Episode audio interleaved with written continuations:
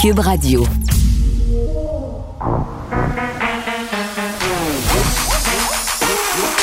Elle a une opinion sur tous les sujets. Pour elle, toutes les questions peuvent être posées. Geneviève Peterson. Cube, Radio. Salut tout le monde, bienvenue à l'émission de retour de cette longue fin de semaine où il a fait très très beau. Il y a eu beaucoup de rassemblements à l'extérieur. C'était en quelque sorte fun à voir. J'avais l'impression que les gens respectaient les consignes, qu'on avait hâte aussi à vendredi 28 mai, grand jour du début de ce déconfinement tant attendu. Juste avant euh, qu'on aille au point de presse, peut-être parler un petit peu des cas, comme à chaque début de semaine, c'est assez bas, mais aujourd'hui, c'est particulièrement bas à tel point que je suis allée revérifier le chiffre pour savoir s'il n'y avait pas une erreur dans mon dossier d'émission.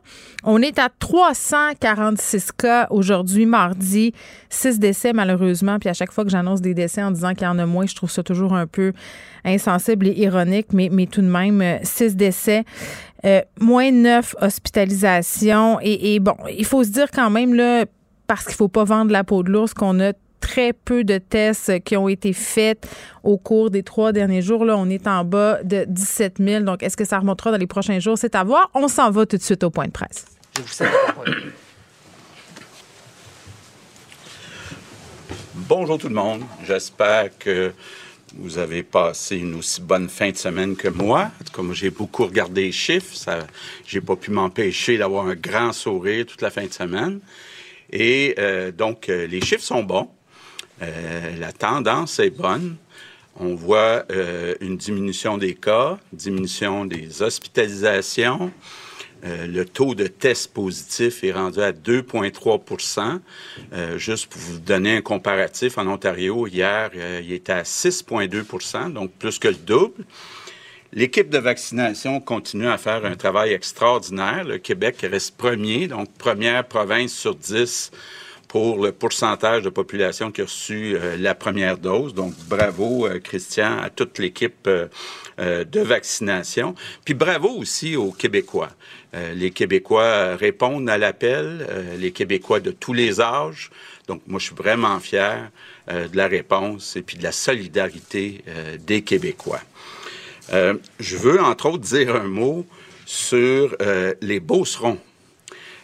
on a vu que les dernières semaines avaient été difficiles. Or, quand vous regardez les chiffres euh, depuis quelques jours, immense amélioration euh, en Beauce et euh, dans ce coin-là, chemin et compagnie. Donc, bravo pour ce grand redressement. Donc, ceci étant dit, le plan de déconfinement qu'on vous a annoncé la semaine prochaine, la semaine passée, peut commencer. Donc, on va évidemment être prudent, y aller graduellement. Euh, mais comme prévu, donc vendredi euh, qui vient, donc le 28 mai, euh, les restaurants, les terrasses des restaurants vont pouvoir être ouvertes partout au Québec. On va enlever le couvre-feu partout au Québec et aussi les rassemblements dans les cours vont être permis pour un maximum de huit personnes. Je sais, euh, je suis le premier à suivre la météo pour euh, vendredi soir qui vient. On annonce 16-17 à Montréal. C'est un peu froid, mais c'est mieux que rien. Euh, donc, on va pouvoir se réunir avec des amis. Donc, c'est une bonne nouvelle. Deuxième étape, ça vient vite, c'est lundi prochain, le 31 mai. Donc, comme prévu, la majorité des régions vont passer au orange. Donc, on a la capitale nationale, la Montérégie, les Laurentides, l'Anodière et l'Outaouais qui vont passer complètement au orange. Ça veut dire essentiellement tous les élèves de secondaire 3, 4, 5 vont maintenant être à temps plein. Les restaurants, donc les salles à manger des restaurants, vont pouvoir ouvrir. Les gyms aussi vont pouvoir ouvrir. Donc, il y avait déjà des régions qui étaient euh, en orange ou en jaune. Donc, ça, ça change pas. Donc, ça veut dire qu'il reste cinq régions qui sont encore sous euh, surveillance. D'abord, Chaudière-Appalaches, j'en parlais euh, tantôt. la situation s'améliore. La grande partie de Chaudière-Appalaches passe en orange, mais il y a quatre MRC euh, où on veut attendre encore une semaine. Donc, Montmagny, Lillet, Beauce-Sartigan et Robert-Clich.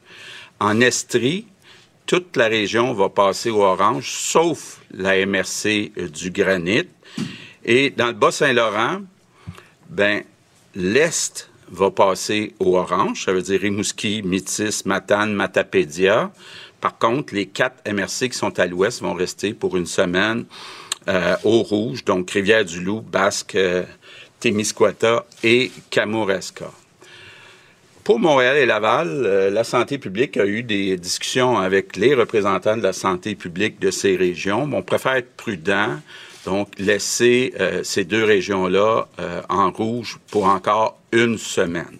Mais je vais vous dire, là, même dans les cinq régions ou sous-régions où euh, on reste en rouge, la situation s'améliore, on est optimiste et euh, l'objectif, c'est que lundi suivant, donc lundi le 7 juin, tout le Québec soit en orange. Je termine avec un message pour les jeunes. On le sait, les plus vieux, ont dépassé nos attentes, ont dépassé le 75% de vaccination. Pour les jeunes, c'est bien parti. Donc, il y a eu un très bon euh, départ, mais le travail n'est pas fini. Donc, je demande aux jeunes, si c'est possible d'être fait aujourd'hui, de vous inscrire, d'aller vous faire vacciner. Euh, je pense que le Québec a besoin de votre solidarité pour qu'on puisse continuer de gagner. Donc, euh, merci à l'avance. Good afternoon, everyone. Our numbers bon, quand même, euh, de bonnes nouvelles de la part du premier ministre Legault. Là, premièrement, savoir qu'on a 5 millions de doses qui ont été administrées du vaccin, des vaccins au Québec. Des bravos aussi pour les Beaucerons. On le sait, euh, en Beauce, on était sur la sellette, notamment la situation épidémiologique était très, très préoccupante là-bas. On semblait aussi faire davantage d'entorses aux mesures sanitaires. Puis je sais, pour leur avoir parlé, qu'il y a bien des beaucerons qui étaient écœurés de passer pour des gens irresponsables, qui étaient tannés qu'on pointe sans arrêt la bosse du doigt. Ben, ils ont eu des félicitations du premier ministre parce qu'on a d'immenses améliorations euh, là-bas. Euh, si tant est que, bon, à la lueur des chiffres qu'on a, là, pas seulement en Beauce, mais à la grandeur du Québec, on nous annonce qu'on va de l'avant avec le plan de déconfinement. Puis c'est vrai, on avait un peu perdu de vue que c'était conditionnel, le plan de déconfinement. On a tout de suite sauté aux conclusions. Vous avez bien dit là, que c'était si les chiffres continuaient à être encourageants qu'on pourrait mettre tout ça de l'avant. C'est le cas. On y va le 28 mai. Terrasses qui seront ouvertes partout au Québec. La fin du couvre-feu aussi. Puis je peux vous dire que je pense qu'en fin de semaine, les gens euh, étaient un petit peu sous cette impression que c'était déjà fini pour m'être promené hier soir dans les rues de Montréal vers 21h35 parce que j'avais mal calculé mon temps pour revenir de ma marche encore pas mal de monde dans les parcs montréalais hier soir.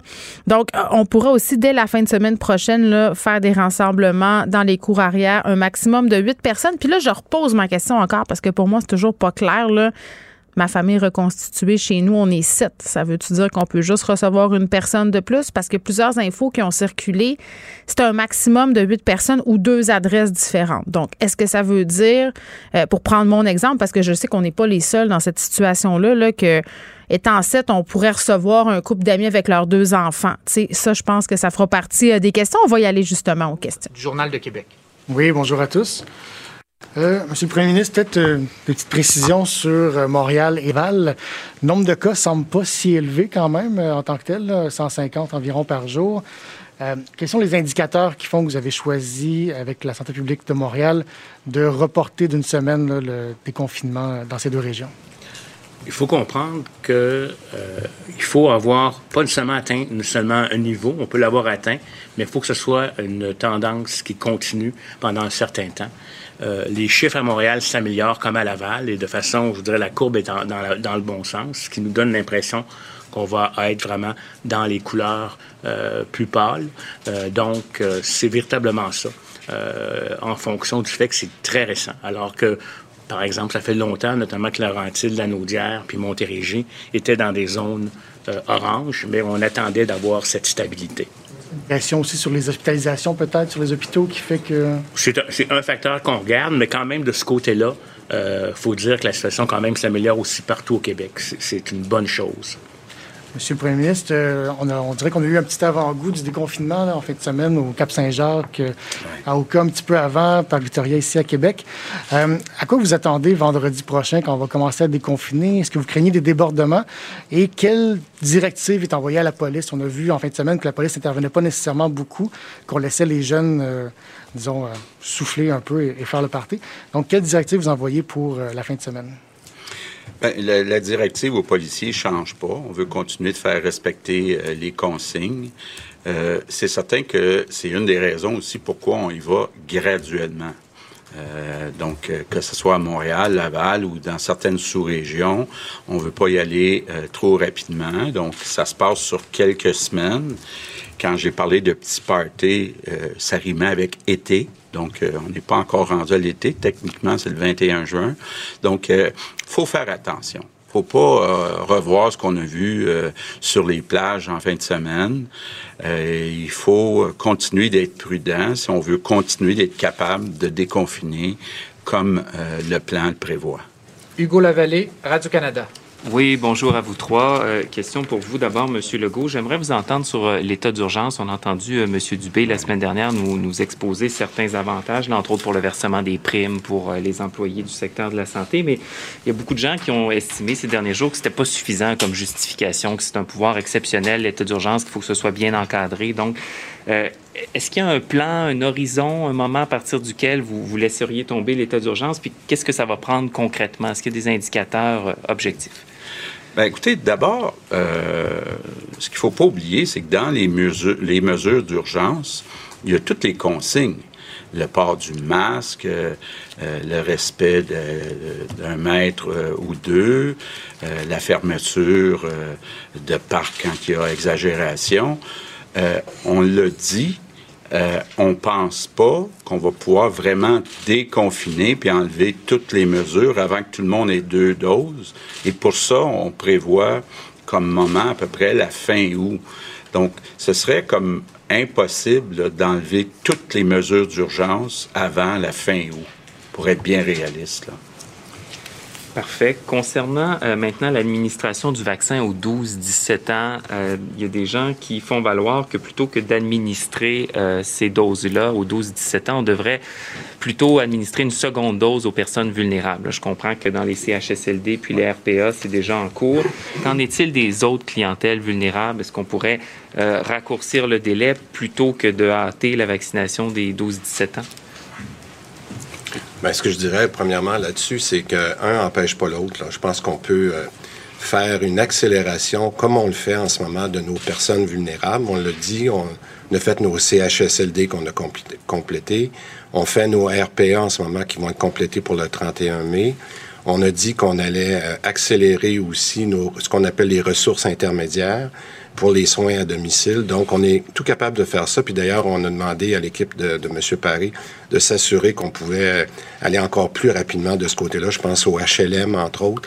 Donc, un ne nous empêche pas l'autre parce que la, la, bonne nouvelle, c'est qu'avec le, nombre de doses qu'on a avec Pfizer, on peut accélérer le, le, programme sur les personnes vulnérables et faire nos 12-17 en parallèle. Donc, euh, ça, c'est la bonne nouvelle.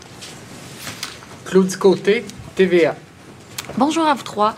Euh, encore sur la vaccination, euh, Monsieur Dubé, vous, venez de dire que vous pouvez accélérer euh, l'administration de la deuxième dose.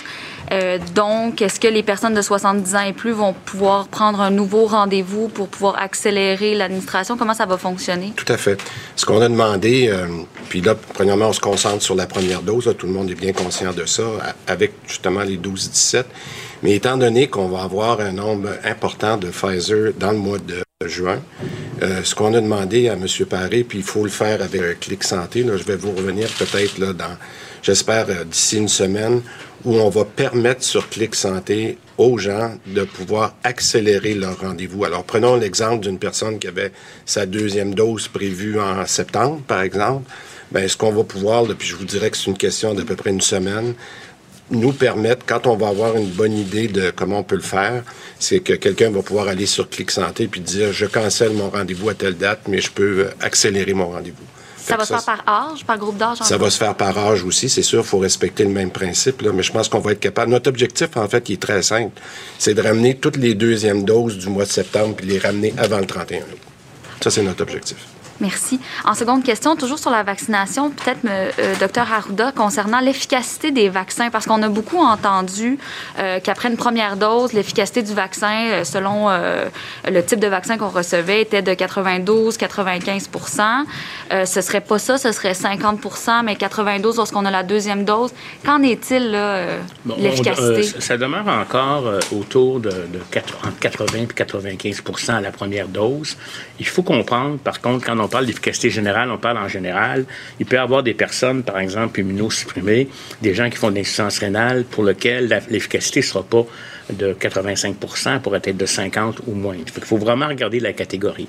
Mais on sait qu'une première dose euh, protège euh, particulièrement, pas nécessairement de la maladie, mais particulièrement, je vous dirais, euh, des complications et des hospitalisations. On voit très, très bien aussi là, que euh, là, on a donné la deuxième dose, mais dès qu'on a donné la première dose à plusieurs personnes, les taux euh, d'hospitalisation chez les personnes âgées et de mortalité avaient déjà commencé à chuter. L'enjeu maintenant est, pour être capable de maintenir cette immunité-là, ça prend une deuxième dose, ça c'est assez clair. Euh, et, et je vous dirais là, que là, la- la- les études sont en train de confirmer.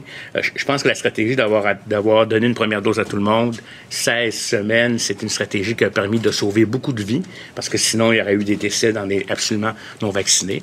Maintenant, selon la disponibilité, on va rapprocher les doses euh, comme telles. Par exemple, AstraZeneca, on sait maintenant, même si le fabricant avait dit que c'était à 28 jours, c'est à 12 semaines que la protection à long terme est, plus efficace. Donc, ça varie d'un va- d'un vaccin à l'autre, mais somme toute, les, les vaccins qu'on a actuellement ont des bonnes efficacités tout à fait acceptables. Je suis contente que le docteur Arruda se soit fait questionner sur l'efficacité vaccinale après une seule dose parce que je dois dire, cette question-là a été posée possiblement en lien avec la présence de Roxane Borges de Silva hier à tout le monde, avant-hier, pardon, à tout le monde en parle euh, où elle parlait justement de l'efficacité euh, vaccinale. Puis moi, ça m'avait surprise là, parce que quand j'étais allée me faire vacciner, on m'avait vraiment dit qu'avec une première dose, c'était au-dessus de 80% et tout ça. Donc, d'entendre euh, dimanche soir que c'était plutôt autour de 50% je savais plus c'était quoi la bonne information. Puis à un moment donné, trop d'informations noie l'information. Tu sais, sais plus trop euh, à quel sein vouer. Fait que finalement, ce qu'il faut retenir, c'est que ça dépend des gens. Ça dépend des gens, ça dépend de ton âge, ça dépend de ton système immunitaire. Donc, il faut vraiment attendre d'avoir euh, les deux doses. Il faut pas non plus se fier trop sur l'immunité que nous confère la première dose. Et je vous le dis, en tout cas, moi, je trouve pas ça facile parce que ça va faire presque un mois. euh, ben, en fait, ça va faire quatre semaines demain que j'ai été vaccinée avec Pfizer la première fois et je me sens plus en sécurité et ça devrait pas. Et j'ai tendance à me dire dans, dans certaines circonstances, ah, mais tu peux aller là, tu as été vacciné, c'est moins pire. Ça, je pense que c'est le piège qui nous guette cet été. Il faudra y faire très, très euh, attention. Puis je veux qu'on revienne au, plan de déconfinement. Euh, bon, je parlais du questionnement que j'avais par rapport au rassemblement dans les cours. Là, possiblement qu'on aura des informations supplémentaires à ce niveau-là dans les prochaines heures. Euh, mais plusieurs régions, là aussi, ça a été annoncé à compter du 31 mai, vont passer en orange. Capitale-Nationale, Montérégie, Lanaudière, Outaouais. Ça, ça veut dire que tous les élèves de secondaire 3, 4, 5 retournent dans l'école en présentiel. Ça veut dire les salles à manger ouvertes, des restos. Ça veut dire les gyms qui sont ouverts euh, aussi. Des régions qui restent sous surveillance. Chaudière-Appalaches, euh, on attend pour rendre orange toute la région au complet.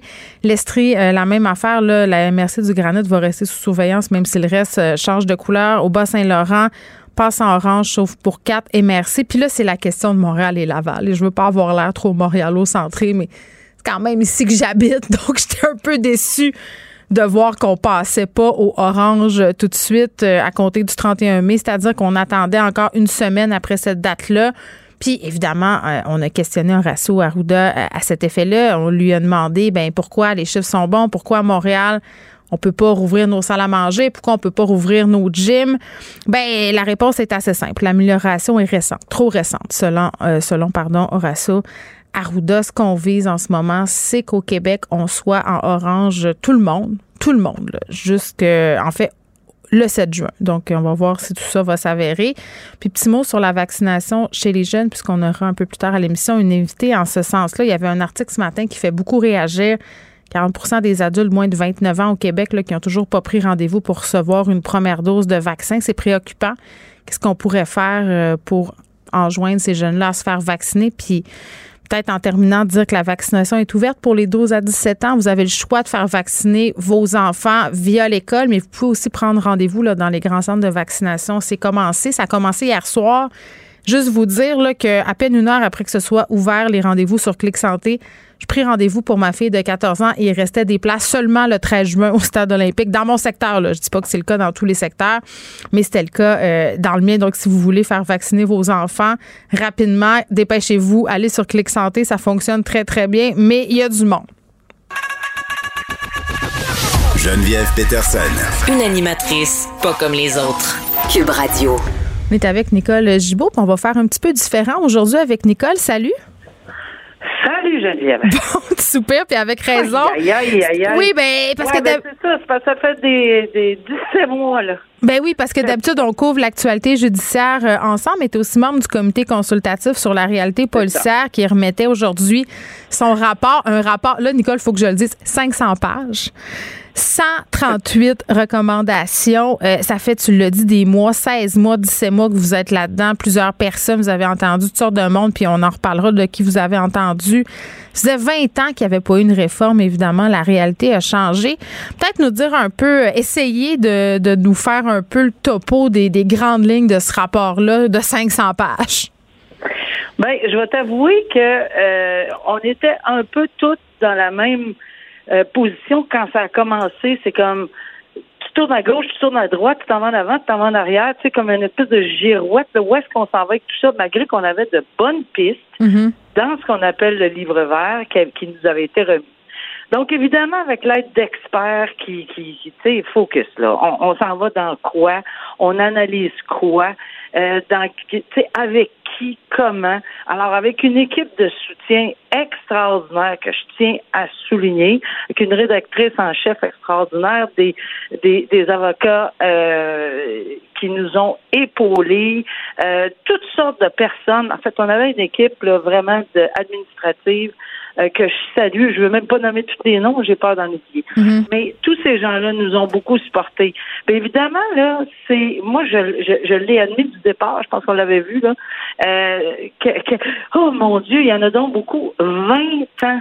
20 ans qu'on a la même chose, puis 20 ans, ça fait quoi dans la vie? Ça veut dire qu'on s'habitue. Et là, j'entends toutes sortes de commentaires euh, depuis ce matin. Ben, tu sais, on est habitué de faire ci, on est habitué de faire ça. Ben oui, euh, ça se peut. Euh, mais nous, on l'a pas regardé sur les habitudes. On voulait aussi regarder si les habitudes, puis on dit pas que tout est mauvais, c'est pas du tout le résultat auquel on en, on en vient.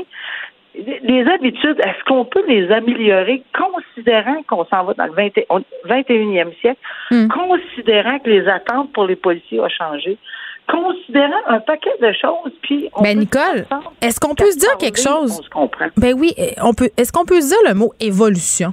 Sais, on dirait que ça Ben, fait moins voilà. peur. Évolution, c'est un, c'est oui, moi d'après moi, c'est très bien. On, on veut évoluer, mais d'abord pour évoluer, il faut constater. je ne veux pas faire de sémantique, là, mais il faut constater certaines choses. Puis c'est pendant ces 17 mois-là, euh, 17 mois-là, euh, ce qu'on a été en mesure de, de faire. On a eu toutes sortes de consultations euh, avec des corps policiers. On a eu avec des policiers eux- eux-mêmes, parce qu'on a quand même, c'est dans le rapport, tout ce qui est dans le rapport, là, vous voyez la liste des gens qui ont été consultés, des gens qui pouvaient nous donner des commentaires en, en faisant des exposés. Euh, il y avait beaucoup, beaucoup, beaucoup de matière. Puis, des fois, c'est deux lignes qui allument pour 18 pages de plus, puis 15 questions de plus. Alors, à chaque fois qu'on retournait, si je peux me permettre, à chaque fois qu'on retournait une pierre, hop, il y en avait deux autres en dessous, puis les deux autres, il y en avait quatre autres. Alors, euh, à un moment donné, on pouvait s'emballer au point où, à un moment donné, dans le rapport, on est obligé de dire dans certaines parties, écoutez, on est, on, on peut pas aller dans tout ça parce qu'on n'a pas tout. Alors, les grandes lignes, ben, c'est les regroupements. Euh, on veut vraiment miser sur les efforts, les expertises communes, puis le changement. Là, les changements, on le sait, c'est quoi? Il y a beaucoup de changements parce que les policiers, c'est plus des polices de coercition de- juste de coercion puis de, de, de répression. C'est des, c'est des policiers sur le terrain. C'est des gens qui sont qui sont qui sont sur le terrain, qui vivent. Euh, puis en ce moment, en pandémie, il faut, faut leur donner ça.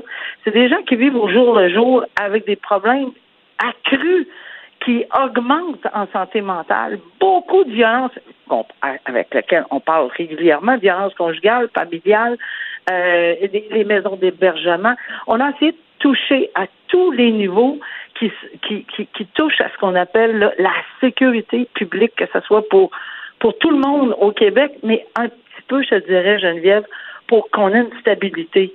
C'est-à-dire que des corps de police qui ont de la misère à rencontrer, parce que dans des niveaux, là, pour faire une histoire euh, un peu plus courte, là, dans les niveaux 1 et 2, on, on doit, par la, loi de la police, euh, donner tel, tel, tel, tel, tel service. Mais c'est parce que la cybercriminalité, quand ça frappe dans un endroit où il n'y a pas d'enquêteur spécialisé, il ne demande pas la permission, le crime ne demande pas la permission d'entrer dans, dans un endroit, que ce soit à un bout ou à l'autre du Québec. Alors nous autres, on essaie de créer quelque chose que tout le monde au Québec, peu importe, ben, on n'essaie pas de le créer, on essaie de suggérer.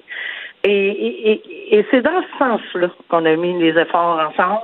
Euh, pour essayer de trouver des pistes de solutions. Puis ça sera pas fait demain, là, Geneviève. Là. Mm. Tout ça peut pas être fait en l'espace de, la nuit. Là. C'est, c'est évident, il va y avoir de l'évolution. On a pensé aux groupes racisés, on a pensé aux autochtones, on a pensé à la santé mentale.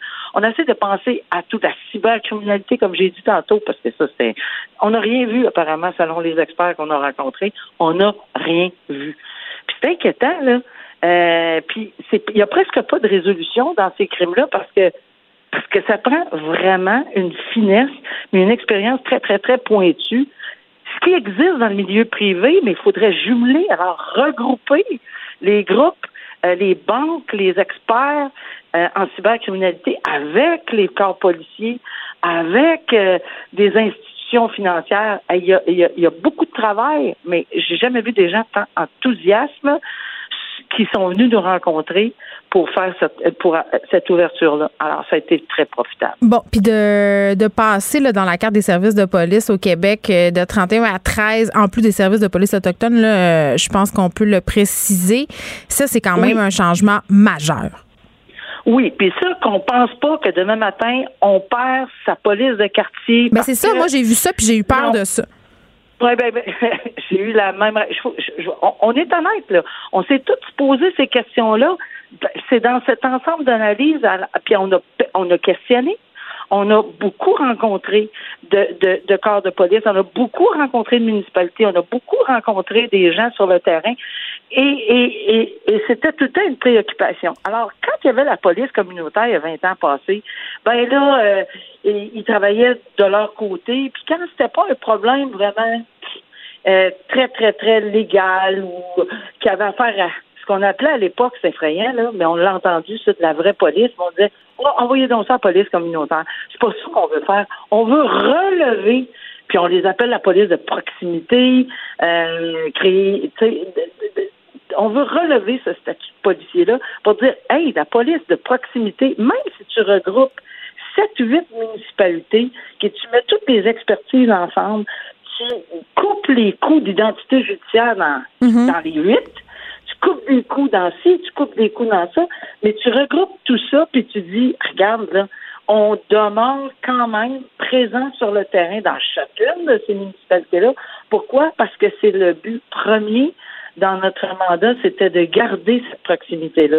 Ça a l'air drôle coupé pour garder la proximité. Oui, mais, c'est justement, euh, j'allais dire, est-ce que ça va contribuer, si on veut, à revoir dans une certaine mesure le financement de la police? Comment on finance la police? À quel niveau on la finance? Sur quoi on mise? Sûrement, sûrement. Puis ça, c'est un volet c'est sûr qu'on a laissé la porte ouverte parce qu'on sait que c'est des recommandations qu'on on nous demandait. Puis on, on remercie le gouvernement de nous avoir donné l'opportunité mais c'est seulement, tu sais, on, on, est on, est un comité consultatif. On, on est allé sur le terrain. On a entendu les gens. On a et, et c'est sûr que eux ont beaucoup plus. puis on verra là. Puis c'est sûr qu'ils sont pas capables de faire tout demain, ni dans deux semaines, ni dans un mois. Mais on leur donne plein d'idées. Et eux autres, ils ont plein de travail déjà dans leur tête euh, qui vont peut-être pouvoir débuter. Puis pas pour tout arriver aux échéanciers en même temps.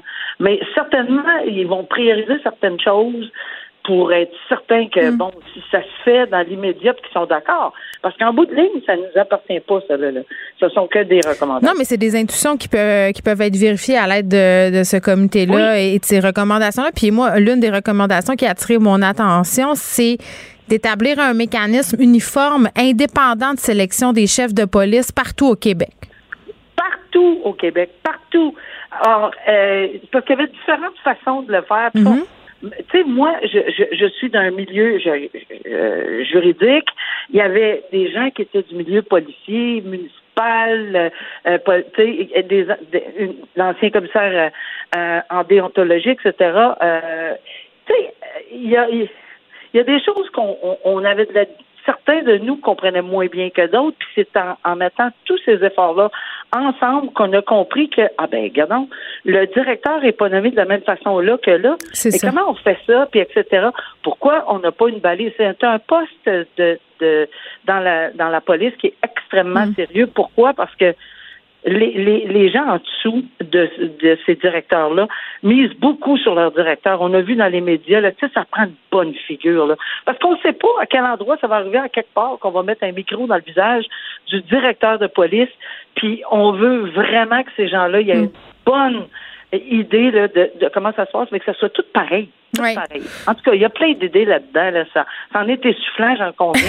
mais a- oui, mais, oui, mais c'est ça. On peut pas faire le tour des 138 recommandations aujourd'hui, mais puisqu'on célèbre un triste anniversaire euh, qui est la mort de. George Floyd, tu parlais tantôt brièvement euh, de la question du profilage, là, le comité qui recommande d'interdire explicitement les interpellations policières des piétons, des passagers de véhicules qui euh, basés sur un motif discriminatoire. là. ça peut être euh, pour une question euh, justement de couleur de peau, mais ça peut être aussi pour une question de classe. là. Parfois, on a des préjugés par rapport à la situation socio- socio-économique de certaines personnes.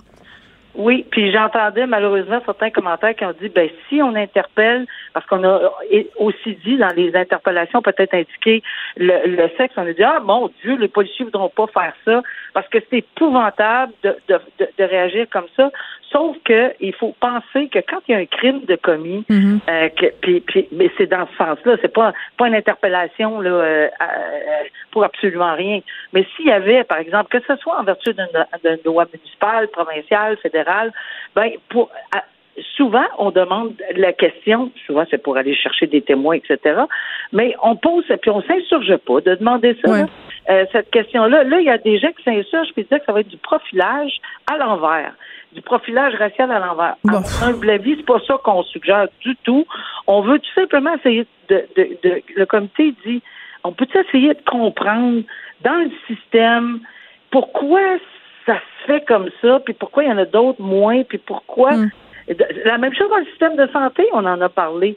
Tu sais, c'est pas des, on n'essaie pas de taxer quelqu'un puis d'essayer de leur donner des, des, des, des- une job qu'ils voudront pas faire. On ose espérer que ça va bien passer, mais en tout cas, Bon. euh, ça ne nous appartient pas cette, cette partie-là. Nicole, on va revenir à la programmation régulière de notre chronique ensemble demain, mais merci de- d'avoir rendu compte de ce travail titanesque que vous avez fait pendant 17 mois au comité consultatif qui a déposé aujourd'hui son rapport sur la réalité policière. Merci. Geneviève Peterson. La déesse de l'information. Vous écoutez Geneviève Peterson. Cube Radio. Bon, l'article qui fait tant jaser aujourd'hui les maudits jeunes. Hein? Près de 40% des jeunes adultes au Québec qui n'auraient toujours pas pris rendez-vous pour recevoir le vaccin. On regarde ça, on dit ah c'est presque 400 000 jeunes, c'est beaucoup. Là, on a tendance à se dire ben là c'est quoi? C'est parce qu'ils s'en foutent de la société? C'est parce qu'ils sont complètement irresponsables? Moi j'ai l'impression que c'est un petit peu plus compliqué que ça.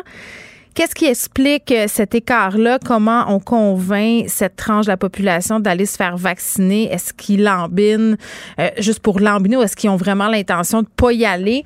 J'en parle avec Eve Dubé, qui est prof au département d'anthropologie à l'Université Laval, qui est chercheuse aussi à l'Institut national de santé publique du Québec et qui s'intéresse à la question de l'adhésion au vaccin et au mouvement anti-vax. Madame Dubé, bonjour. Bonjour. Bon, premièrement, là, juste qu'on clarifie cette question de chiffres. Est-ce que cette donnée-là qu'on a, qu'on a mis de l'avant dans différents journaux, 40% des jeunes adultes au Québec qui n'ont pas pris leur rendez-vous, là, Est-ce que c'est une donnée qui est différente par rapport à celle qu'on a qui concerne les autres groupes d'âge?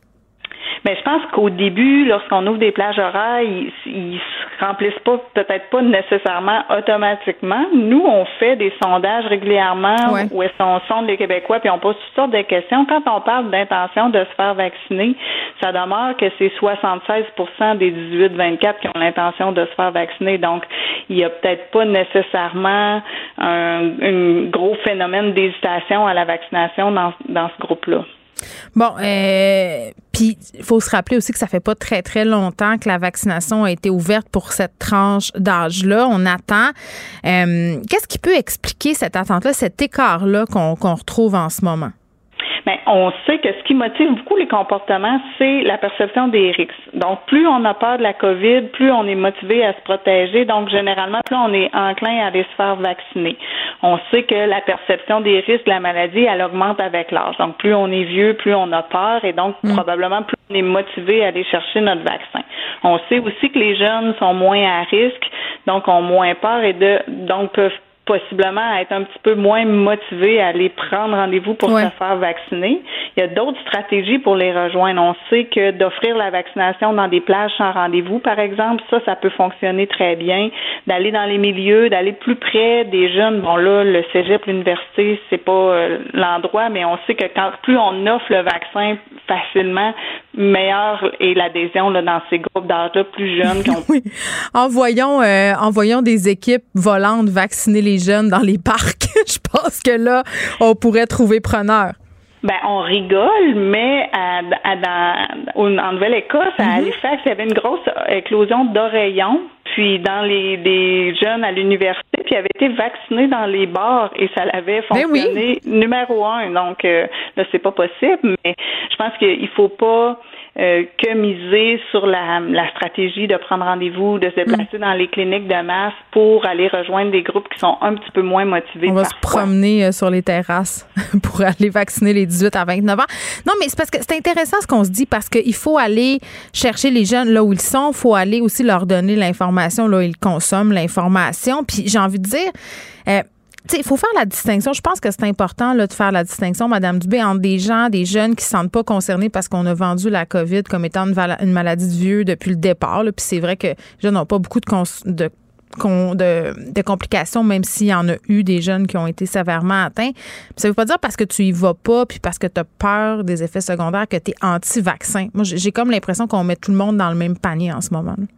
Oui, c'est très polarisé. Là. Donc, soit tu es pro-vaccin ou soit tu es contre les vaccins, alors qu'il y a des gens qui ont des craintes puis des questions tout à fait légitimes, puis que si on reprend le temps de bien répondre à ces préoccupations-là, vont aller chercher le vaccin. Puis ça veut pas dire que dans le 40 des jeunes qui n'ont pas encore pris rendez-vous, que ces 40 %-là iront pas le chercher le vaccin. Là. Il peut y avoir un, certain décalage. Puis euh, on sait que ça fonctionne aussi beaucoup par la norme sociale. Donc, plus les gens autour de toi se font vacciner, plus tu dis OK, ben là, moi, je peux encore aller chercher mon vaccin, il faudrait que j'y aille. Donc là, ça peut me motiver aussi. On peut pas nier euh, quand même. On a Martin Geoffroy ici à l'émission qui chronique le vendredi, qui nous explique un peu les processus de radicalisation. C'est son champ d'expertise, beaucoup intéressé au mouvement conspirationniste. Nous a dit quand même que ça touchait beaucoup les jeunes, ce mouvement-là. Là, il y a des, personnes dans la vingtaine qui adhèrent beaucoup aux théories du complot. Est-ce qu'on peut euh, attribuer en partie à ces théories-là le fait qu'il y ait certains jeunes qui ne veulent pas aller se faire vacciner?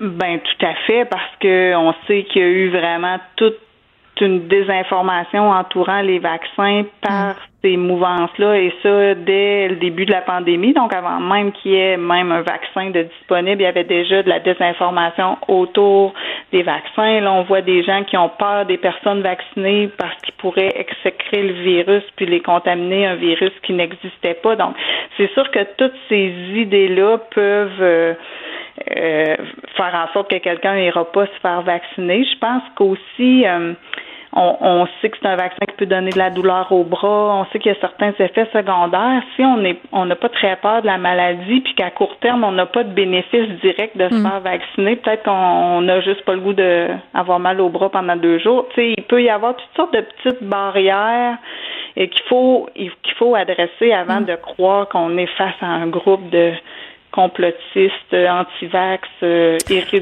oui, je, je, comprends. Puis il y a toute cette, euh, cette idée selon laquelle on a juste à dire, ben écoute, euh, le jeune, hein, si t'es pas vacciné, ben t'auras pas accès aux terrasses, t'auras pas accès au cinéma, t'auras accès à rien finalement. Donc de faire miroiter, si on des conséquences négatives, ça, est-ce que c'est c'est une bonne stratégie ou une mauvaise stratégie?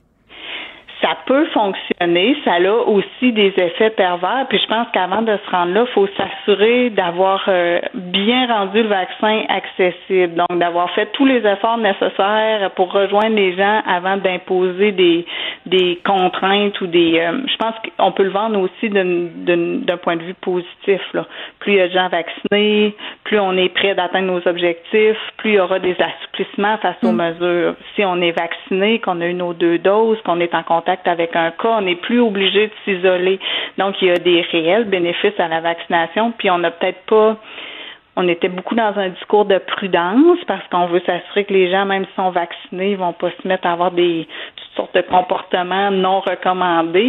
Mais il faut peut-être mettre un peu plus de l'avant les tu sais que ça a quand même de, grands avantages d'être vacciné. Ben, c'est peut-être là-dessus euh, que la campagne euh, bon, qui vise à motiver les gens à aller se faire vacciner du gouvernement, là, ça serait sur le point d'être lancé, annoncé. Peut-être là-dessus qu'on va miser. Ben voilà, un retour à l'université, au cégep en présentiel, peut-être euh, la fin du port du masque obligatoire, c'est des bénéfices réels qui vont arriver lorsque la plupart des gens auront été vaccinés. Puis là, ben il faut pas l'oublier. Là, euh, un des sujets qui a été abordé euh, au point de presse, Madame Dubé, puis on va se laisser là-dessus, là, c'est la, fameuse deuxième dose. Parce que ce qu'on comprend, c'est que la population pourra, par groupe d'âge, avancer son rendez-vous pour la deuxième dose. Je donne un exemple. Euh, moi, ma deuxième dose, mon rendez-vous, c'est le 18 août. Fort est à Paris que je pourrais m'en revendiquer avant. Est-ce que vous avez peur que l'adhésion ne soit pas aussi bonne pour la deuxième que la première dose? C'est tout à fait possible, surtout avec la période de la deuxième dose qui hein. arrive en plein dans les vacances d'été. Donc, c'est sûr que de permettre aux gens une flexibilité dans leur rendez-vous, c'est vraiment essentiel. Mais ils l'ont dit que non. Ils l'ont dit qu'ils feraient pas. Il y a eu des sorties au point de presse pour dire, hey, quand on vous propose votre date, là, c'est pas le temps de dire que vous êtes en vacances ou au chalet, là, déplacez-vous. Puis moi-même, je l'ai eu la petite pensée, Madame Dubé, je me disais, 18 août, moi, tu sais, être encore au chalet, ça me tente-tu de faire une heure de route pour aller au stade olympique? C'était pas, j'étais full égoïste, là. Ben oui, mais en même temps, c'est l'été est court au Québec, donc euh, je pense que tout le monde veut en profiter. Fait que c'est sûr que c'est un enjeu, puis on le sait que c'est important que les gens aillent chercher leur deuxième dose, puis il va y avoir vraiment beaucoup d'efforts à faire le rendu là euh, mm. pour euh, s'assurer que tous ceux qui ont reçu une première dose aillent chercher leur deuxième dose. Donc bon, puis on verra comment le gouvernement va faire pour attirer les jeunes. Ils vont-tu nous sortir Fouki d'un chapeau? Bon, peut-être que ça serait meilleur qu'Émile Bilodeau. Eve Dubé, merci, qui est prof au département d'anthropologie à l'Université Laval, chercheuse aussi à l'Institut national de santé publique du Québec. On se parlait du manque d'adhésion hein, éventuel, possible. Je, vais mettre des, guillemets parce que je pense qu'on se rend compte que c'est pas tout à fait ça là, des jeunes par rapport à la vaccination. Joignez-vous à la discussion. Appelez ou textez le 187 Cube Radio 1877 827 2346. Hello. Nouvelle qui vient de tomber. Richard Terrien, journaliste au Soleil, qui annonce euh, sur son compte Twitter que contrairement à ce qui avait été annoncé, il n'y aura pas de nouveaux épisodes euh, à la série Mais pourquoi, qui était animée par Marie-Pierre Morin.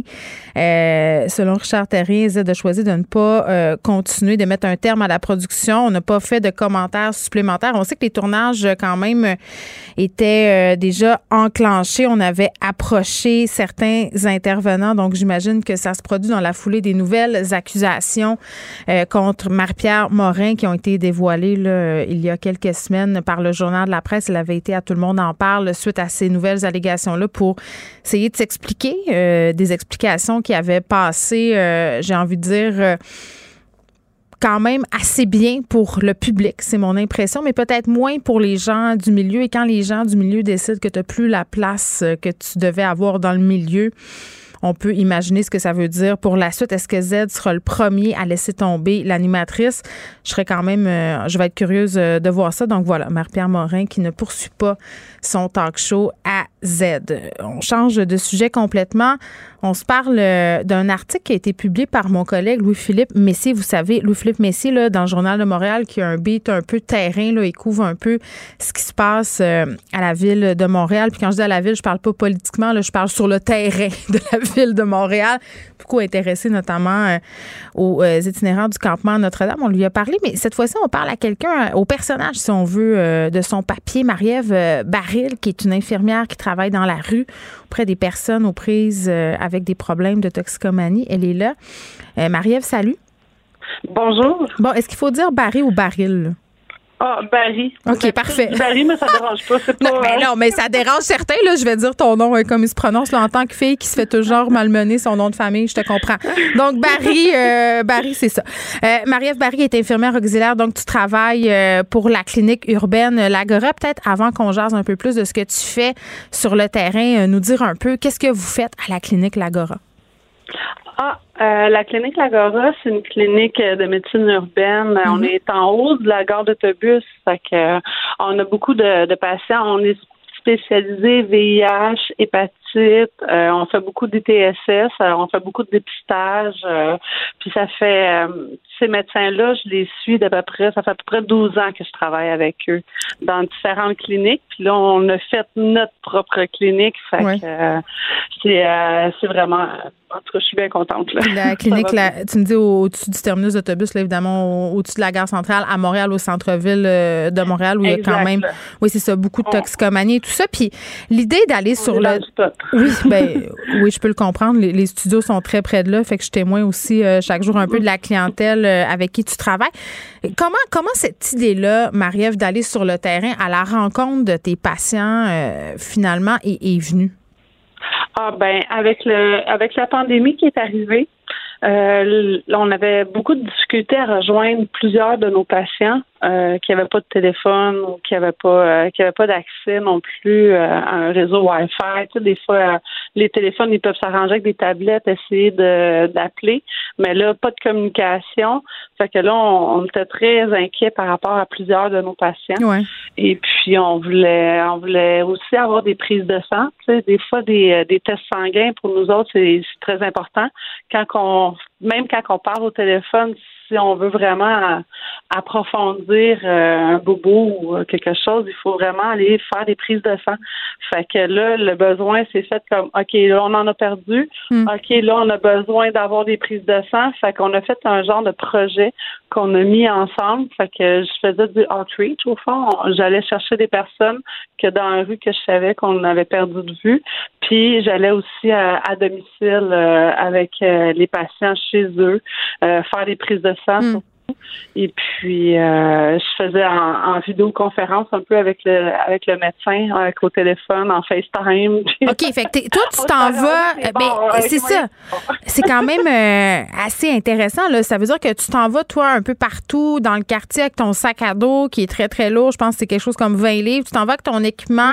Je m'appelle euh, tout ça chicaner. Il est trop lourd. ah, pour vrai?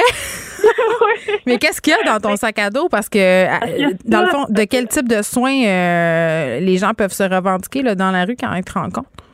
Ben c'est quand quand je me retrouve devant quelqu'un qui a soit un malaise ou soit qui me parle, tu sais justement qui se sent pas bien. Hmm. Des fois, il faut que je regarde la tension artérielle. Euh, mettons, ça pourrait être la glycémie qui pourrait être pas bonne. Euh, euh, tu sais, des fois aussi, j'ai dans mon sac à dos, j'ai tout ce qui est de prise de sang aussi à faire. Ouais. Et puis comme comme on a parlé aussi, j'ai même une, une lumière frontale, parce que des fois les lieux sont pas adaptés non plus au travail d'infirmière dans, un, mm. dans un domicile. Fait que euh, j'ai tout qu'est-ce qui qu'est-ce qui m'était nécessaire. Puis j'avais aussi des revues, tu sais, des brochures aussi de, euh, tu sais, ok, cette personne-là a besoin d'un problème de, consommation.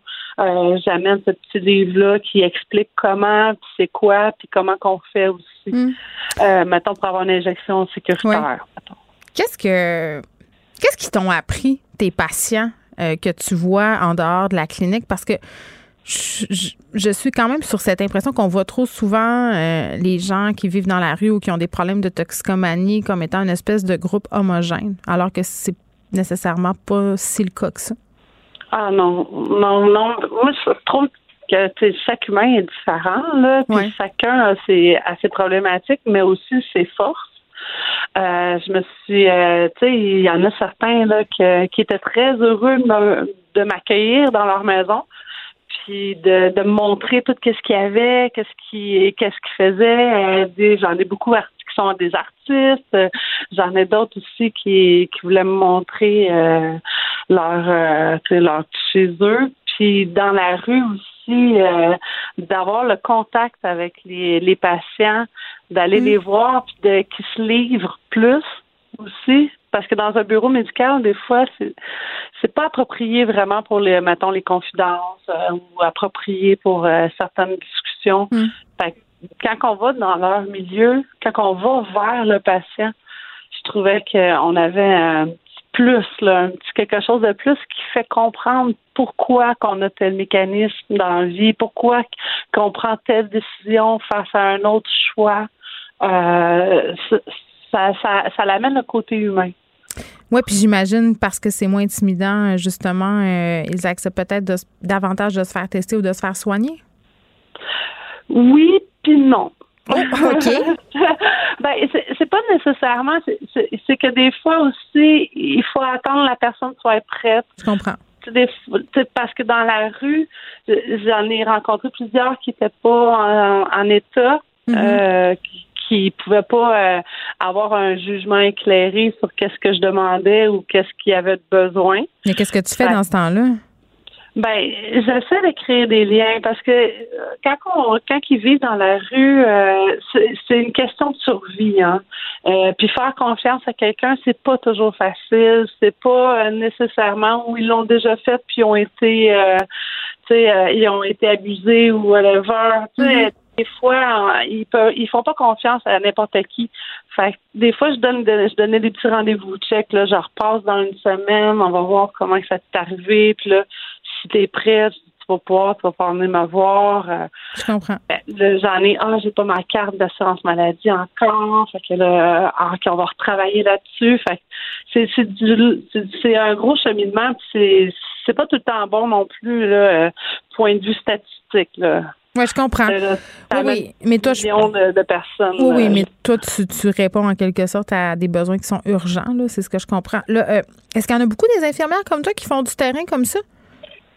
Ben, on n'est pas beaucoup, surtout pas comme infirmière auxiliaire comme moi.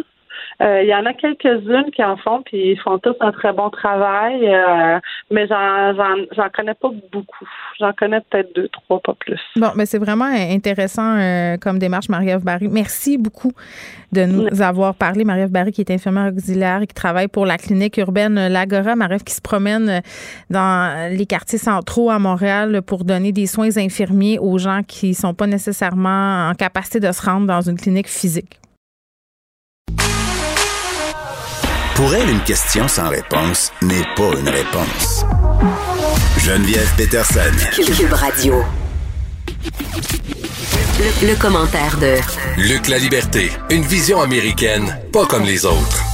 Ça fait un an aujourd'hui, la mort de George Floyd qui marquait un point tournant, euh, il faut le dire, dans l'enjeu de la brutalité policière euh, et du racisme aux États-Unis. Ça a eu des répercussions à l'échelle planétaire. Euh, salut Luc. Oui, bonjour Geneviève. C'est un jour quand même. Moi, aujourd'hui, euh, quand, quand, je regardais les trucs, euh, puis je, voyais que ça faisait un an le décès de George Floyd, je me disais déjà, ça fait déjà un an. Écoute, ça, ça, a passé à une vitesse folle. faut dire que ça arrive, hein, les, les, les, événements se sont multipliés cette année, la, la, pandémie, l'élection, euh, George Floyd, il y, a, il y, a, à peine un an. Donc, on, on, a eu, du moins du côté américain, puis de notre côté aussi, euh, de quoi se mettre sous les dents pour nous, pour nous occuper. Mais tu soulignais le, le, caractère hein, mondial, international de, de, de, de C'est très rare qu'on va voir euh, des policiers intervenir d'aussi près sur une aussi longue période. Hein. C'est la fameuse vidéo qui en bonne partie, a fait la différence pendant le procès. Mais écoute, pour dire hein, aux, auditeurs à quel point l'impact a été fort, moi, j'ai un voisin ici qui, qui a fait euh, les, les, médias à Québec mm-hmm. euh, pour avoir fait cet hiver un buste euh, en neige de, de, George Floyd. Donc, il a reproduit la, la, tête. C'était magnifique. C'était une œuvre, un travail éphémère, bien sûr, ça va de soi, c'est en neige. mais je, je, pense que personne n'a échappé à, à, ça. Puis, en écoutant la conférence de presse ce midi des, des, des autorités, de M. Legault, M. Arruda. Euh, on, l'a relancé d'ailleurs sur cette année-là, puis sur euh, la remise en question du travail policier ici. Donc, on a braqué les projecteurs sur les États-Unis, mais ça a forcé une réflexion au-delà des, des frontières américaines. Ben oui, puis j'ai envie de dire, euh, Luc, pour une rare fois, les médias sociaux ont servi à quelque chose parce que si personne n'avait filmé ce qui s'est passé, si personne n'avait partagé ce qui s'est passé massivement, rappelle-toi comment ça a circulé. Tout à fait. Euh, ce vidéo-là qui est tellement difficile à regarder, puis on l'a revu aussi euh, dans le cadre de- du procès de Derek Chauvin, mais si ça n'avait pas été le cas, on n'aurait peut-être pas eu cette, cette prise de conscience à l'échelle planétaire. Tout à fait. Écoute, les réseaux sociaux, là, on est vraiment au 21e siècle. Et Internet, autant en, en recherche, Internet permet d'accéder à ce qu'il y a de meilleur très rapidement. On accède aussi à ce qu'il y a de pire très, très rapidement. Les réseaux sociaux, c'est, le même phénomène. Ça peut être particulièrement utile. On l'a vu en pandémie. On l'a vu, par exemple, pour communiquer avec nos familles. Mais pour ce qui est de la désinformation puis d'un certain nombre de trucs sordides, ben, ça voyage aussi vite que le reste. Donc, c'est les avantages et les inconvénients. On se disait ça de l'imprimerie il y a très, très longtemps quand c'est apparu. Je pense que vrai. le problème est décuplé maintenant. Euh, George Floyd, ce qui m'inquiète un petit peu, puis du moins si je m'en remets aux, aux sondages qui ont été effectués aux États-Unis, c'est que euh, beaucoup de Noirs américains, mais d'Américains dans l'ensemble, se demandent si finalement ça a servi à quelque chose. Ouais. Euh, puis il y a, il y a comme deux angles hein, vers lesquels on, on peut aller pour ça. Est-ce que le, le racisme diminue ou est-ce qu'il y aurait une influence durable sur les manifestations racistes aux États-Unis? Puis de l'autre côté, est-ce que ça a été un, un- un exemple porteur pour euh, une remise en question saine du travail des policiers aux États-Unis? Ben, je pense que ça s'étend même plus loin qu'aux États-Unis, là, parce qu'il y a deux affaires là-dedans. Je pense pas que, je pense que ça a mis la loupe sur le fait que à- socialement, on pouvait avoir des comportements euh, racistes, puis sur euh, un concept qui s'appelle le racisme systémique. Là, ça, ça a dépassé les frontières américaines. Mais d'un point de vue euh, technique, aujourd'hui, on avait le comité consultatif sur la réalité policière qui a présenté son rapport. Voilà. Il y a un grand bout sur le profilage. Luc on recommande d'interdire les interpellations euh, des piétons, des passagers des véhicules qui sont basés sur un motif de discrimination. Tu sais, ça, si c'est pas en lien avec George Floyd et tout le, le- ce ce Black Lives Matter qui a eu lieu tout de suite après dans cette foulée-là, je me demande, à mon sens, c'est une conséquence directe et positive, si on peut dire les choses ainsi, là, de la mort de, de cet homme-là. Voilà, il y, a, il y a eu toutes sortes de récupérations, puis on le sait, on est dans un monde d'extrêmes, ou en tout cas, ce qu'on ce qu'on véhicule, ce qu'on diffuse plus souvent, ce sont les extrêmes. Ouais. Mais je pense que cette sensibilisation-là, le fait de réaliser que ces choses-là sont possibles et parfois même involontaires, il y a personne qui aime se faire euh, taxer de raciste, mais je pense que c'est sain. Il y a dans certains cas de vieux réflexes, puis c'est bien qu'on se regarde aussi. On a souvent le regard porté vers les États-Unis, où je pense que la situation historiquement et actuellement a eu plus d'ampleur. Elle est beaucoup plus grave. Oui, c'est différent, Donc, bien sûr. Voilà, donc, au- mais, mais je te disais, hein, c'est, moi je trouve ça bien. Écoute, c'est un des sujets que j'aborde régulièrement en classe, du moment que ça revient dans, dans l'actualité, ne serait-ce que parce qu'à Québec, d'ailleurs, contrairement à Montréal, euh, notre, notre euh, vous, vous avez à Montréal vécu avec une, popu- une population qui était plus diversifiée depuis longtemps. Ça commence à se faire à Québec depuis quelques années. Donc, on voit arriver et on intègre de plus en plus d'immigrants, puis on voit les visages puis les noms de famille changer dans nos cours aussi. Et c'est drôlement important d'aborder ces de ne pas les cacher, mais bien sûr de les aborder avec les avec les bons chiffres, puis idéalement avec les bons mots. Euh, mais donc ça, cette réalisation-là, ça a servi un peu partout, incluant ici. Mais aux États-Unis, ce que je relevais, c'est le pessimisme des Américains malgré tout. Et, et je pense que c'est le bagage historique qui les rattrape parfois. Oui, mais il y a eu d'autres on- événements aussi, Luc, après la mort de George Floyd qui, qui étaient violents envers les communautés noires. Tout à fait. Euh, et ça s'est produit encore. là. On, on a un incident la semaine dernière d'une arrestation policière où les policiers n'ont pas été transparents. Quand on a commencé à diffuser les vidéos, et, et on parle des vidéos, là, des, des caméras que les policiers portent, euh, les services de police ont tardé à dévoiler ces, ces bandes vidéos-là, euh, ces, ces vidéos-là, pardon. Et quand on les a dévoilées, ça contredit la première version des policiers. Donc, on peut pas faire autrement que de réagir avec suspicion quand on se dit c'est encore un cover-up, hein, c'est encore une tentative de, de Et, ça me permet de faire le saut de, des perspectives envisagées par la population américaine, blanche ou noire, ce qu'on a relevé dans les sondages récemment, puis qu'on diffusait aujourd'hui. Euh, on peut ajouter le travail des policiers. Et c'est particulièrement complexe. On l'a déjà évoqué tous les deux. Hein. On demande aux policiers d'être les derniers remparts de problèmes sociaux bien plus graves, puis qui, ben dont ils ne sont pas responsables. Maintenant, il y a eu plusieurs choses qui ont été envisagées dans les, dans les, réformes de policiers. Et une chose qui est en train de disparaître tranquillement, on doit en atténuer la portée et je m'en réjouis. Euh, c'est le fameux slogan qu'on utilisait qui était de couper le financement des services de police, hein, defund the police. Mm. Euh, je trouvais non seulement que c'était un mauvais slogan si on veut radicaliser, mais je pense que le problème n'était pas là. C'est pas de couper les vivres aux policiers, c'est de voir comment on attribue et comment on gère cet argent-là. Et il faut encourager des réformes. Il y a des réformes qui ont connu un certain succès aux États-Unis. Les endroits où on a retiré des fonds sans procéder à des réformes, euh, où on a tout simplement euh, mis un peu le couvercle sur la marmite, ce qu'on a vu, c'est une recrudescence de crimes parce qu'on limitait le travail des policiers. Donc, euh, la, la réflexion, elle est encore à faire. Maintenant, le jugement de Derek Chauvin, ça remonte à il n'y a pas tellement longtemps. Hein. On, en a parlé il n'y a, pas si longtemps que ça. Euh, je pense que c'est encore tôt pour porter un jugement sur les effets que, que ça peut avoir, que ça va entraîner. Moi, je pense qu'il y a beaucoup de policiers américains qui, et on ne parle pas de gens mal intentionnés, des pommes pourries, il y en a partout. Mm. Euh, je, je, pense que les, les autorités policières ont pris conscience à quel point c'est important de mieux former les policiers à la diversité, au caractère multiculturel. C'est exactement ce que suggérait le rapport auquel tu faisais état pour, euh, pour le Québec ici, d'ailleurs. C'est une des grandes recommandations. Je pense qu'aux États-Unis, il est plus que temps qu'on en arrive là, mais pour avoir un meilleur travail policier, puis pour faciliter les, les, relations, je pense qu'on a besoin de ces réformes, mais on a besoin de l'argent qui accompagne ça. Donc, je, me répète, mais coupons pas les vivres au service de police. Ben, tu as raison, puis il faut que cette prise de conscience-là se traduise en action, bien évidemment, puis les formes de police, c'est peut-être pas... Euh, euh, la bonne chose à faire, mais, mais la financer autrement. Euh, puis faire de la formation, puis faire de l'éducation. Je pense que, que c'est vers là qu'il faut aller si on veut voir une évolution des services de police puis des techniques d'intervention. Euh, Marjorie Taylor Greene euh, qui compare le vaccin à la COVID-19 à l'étoile jaune euh, chez les Juifs. Là, on se rappelle que pendant la Shoah, on a collé une étoile jaune pour marquer qui était juive ou d'origine juive. Puis Marjorie Taylor Greene, quand même, c'est toute qu'une coucou. Là. C'est pas l'une des premières euh, élues qui était sympathique aux théories Quenon, pro-armes, qui se promenait d'ailleurs avec des guns en pleine rue. Écoute. Et colorée, disons ça de même. Eh boy, coloré, oui. Je suis là. te dire à quel point l'historien en moi piasse quand des, des, euh, des cas comme ceux-là se présentent. Moi, j'ai toujours, autant comme prof que comme intervenant dans les médias, quand je suis appelé à intervenir, ma formation première est en histoire.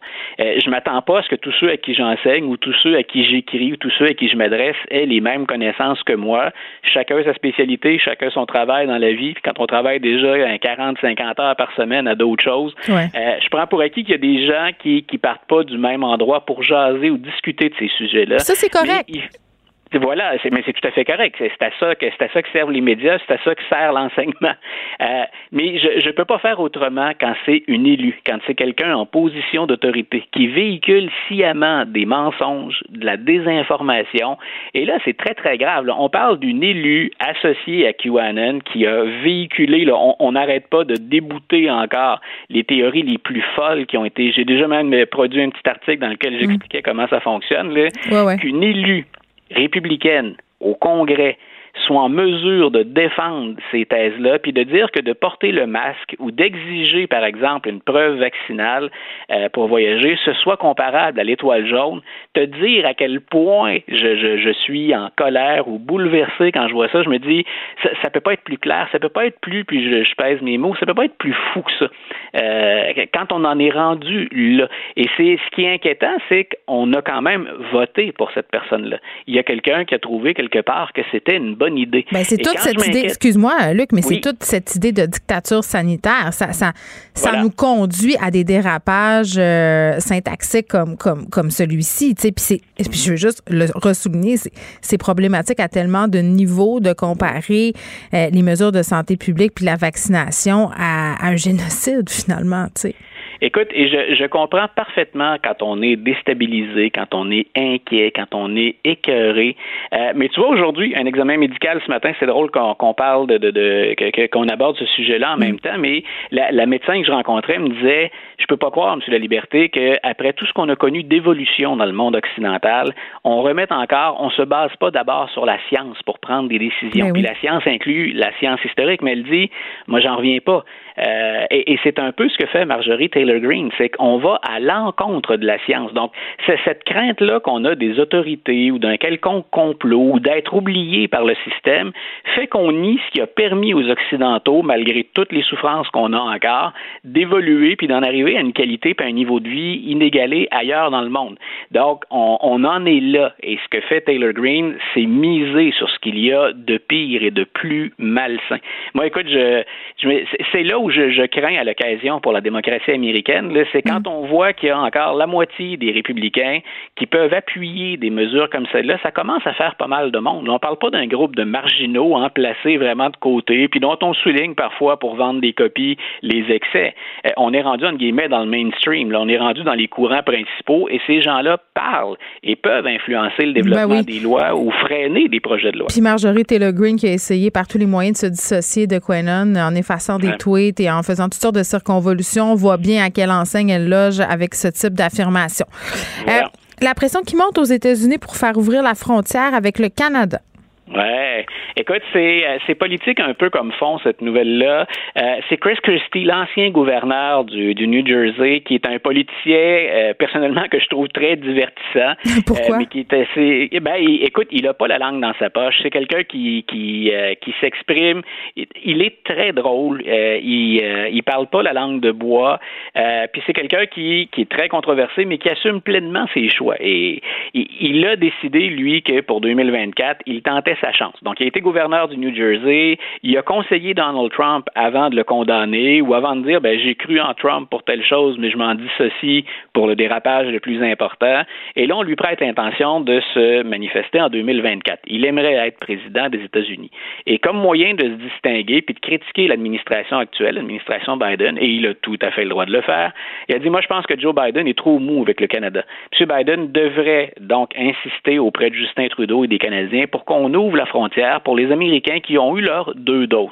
Et le sujet de conversation, au-delà du, du côté un peu euh, provocateur du, de l'ancien gouverneur Christie, euh, le sujet, il est quand même sur bien des lèvres, dans bien des bouches, parce que, euh, et je fais partie des, des- des Québécois et des Canadiens qui aiment bien aller aux États-Unis régulièrement durant une année pour le travail ou pour le plaisir, c'est de plus en plus discuté. Puis on sait que la date là, a été reportée jusqu'au 21 juin pour ouvrir la frontière. Donc lui dit, ben moi je critique Biden. Biden il offre des vaccins au Canada, mais il leur demande rien en échange. Euh, lui dit, c'est le temps d'ouvrir la frontière. Et en passant, même si je dis M. Christie est quelqu'un de, de coloré, puis je le trouve même à la rigueur divertissant, Ouais. euh, c'est exactement ce qu'un groupe euh, auquel appartient Jean Charest, l'ancien premier ministre, a demandé. On dit il est de plus en plus temps, on approche de ce moment où il faut penser à réouvrir la frontière. Ce qui est intéressant dans les deux cas, quand on observe de notre côté de la frontière et aux États-Unis, c'est qu'il y a une certaine réserve. Il n'y a que 24% des Américains qui font confiance aux étrangers pour divulguer la vérité sur la vaccination quand ils passent la frontière. Ça veut dire que là-dessus, M. Christie va au-devant des coups, puis même de la volonté de la population américaine. Comme c'est le cas de notre côté, il y a encore une grande méfiance. Qui on laisse entrer, puis jusqu'à quand on, on tient ça fermé. Donc, euh, ben, c'est exactement ce, ce dont euh, vont avoir à discuter nos, nos dirigeants, nous aussi. Bon, merci Luc, on se reparle demain. Parfait, bonne fin de journée. À demain. Geneviève Peterson. Une animatrice pas comme les autres. Cube Radio. On est avec Sophie Villeneuve, qui est analyste politique et co-animatrice des Bulletineuses ici même à Cube. Sophie, salut. Salut Geneviève. On se parle du Parti libéral qui se positionne contre ce fameux troisième lien. En fait, même plus généralement que ça, je peux te parler de la nouvelle identité baromètre du Parti libéral du Québec. Ben- Écoute, on, on ne les reconnaît plus. Comment ça? Ben oui, c'est ça, parce que là, euh, contre le troisième lien, euh, questionne la réforme de la loi 101. Que c'est qui se passe? Écoute, c'est, c'est, ben en fait, là, on a l'impression que Dominique Anglade veut marquer le pas puis dire c'est fini, l'ère Couillard, l'ère Sarret, c'est terminé. Le Parti libéral est maintenant un nouveau parti.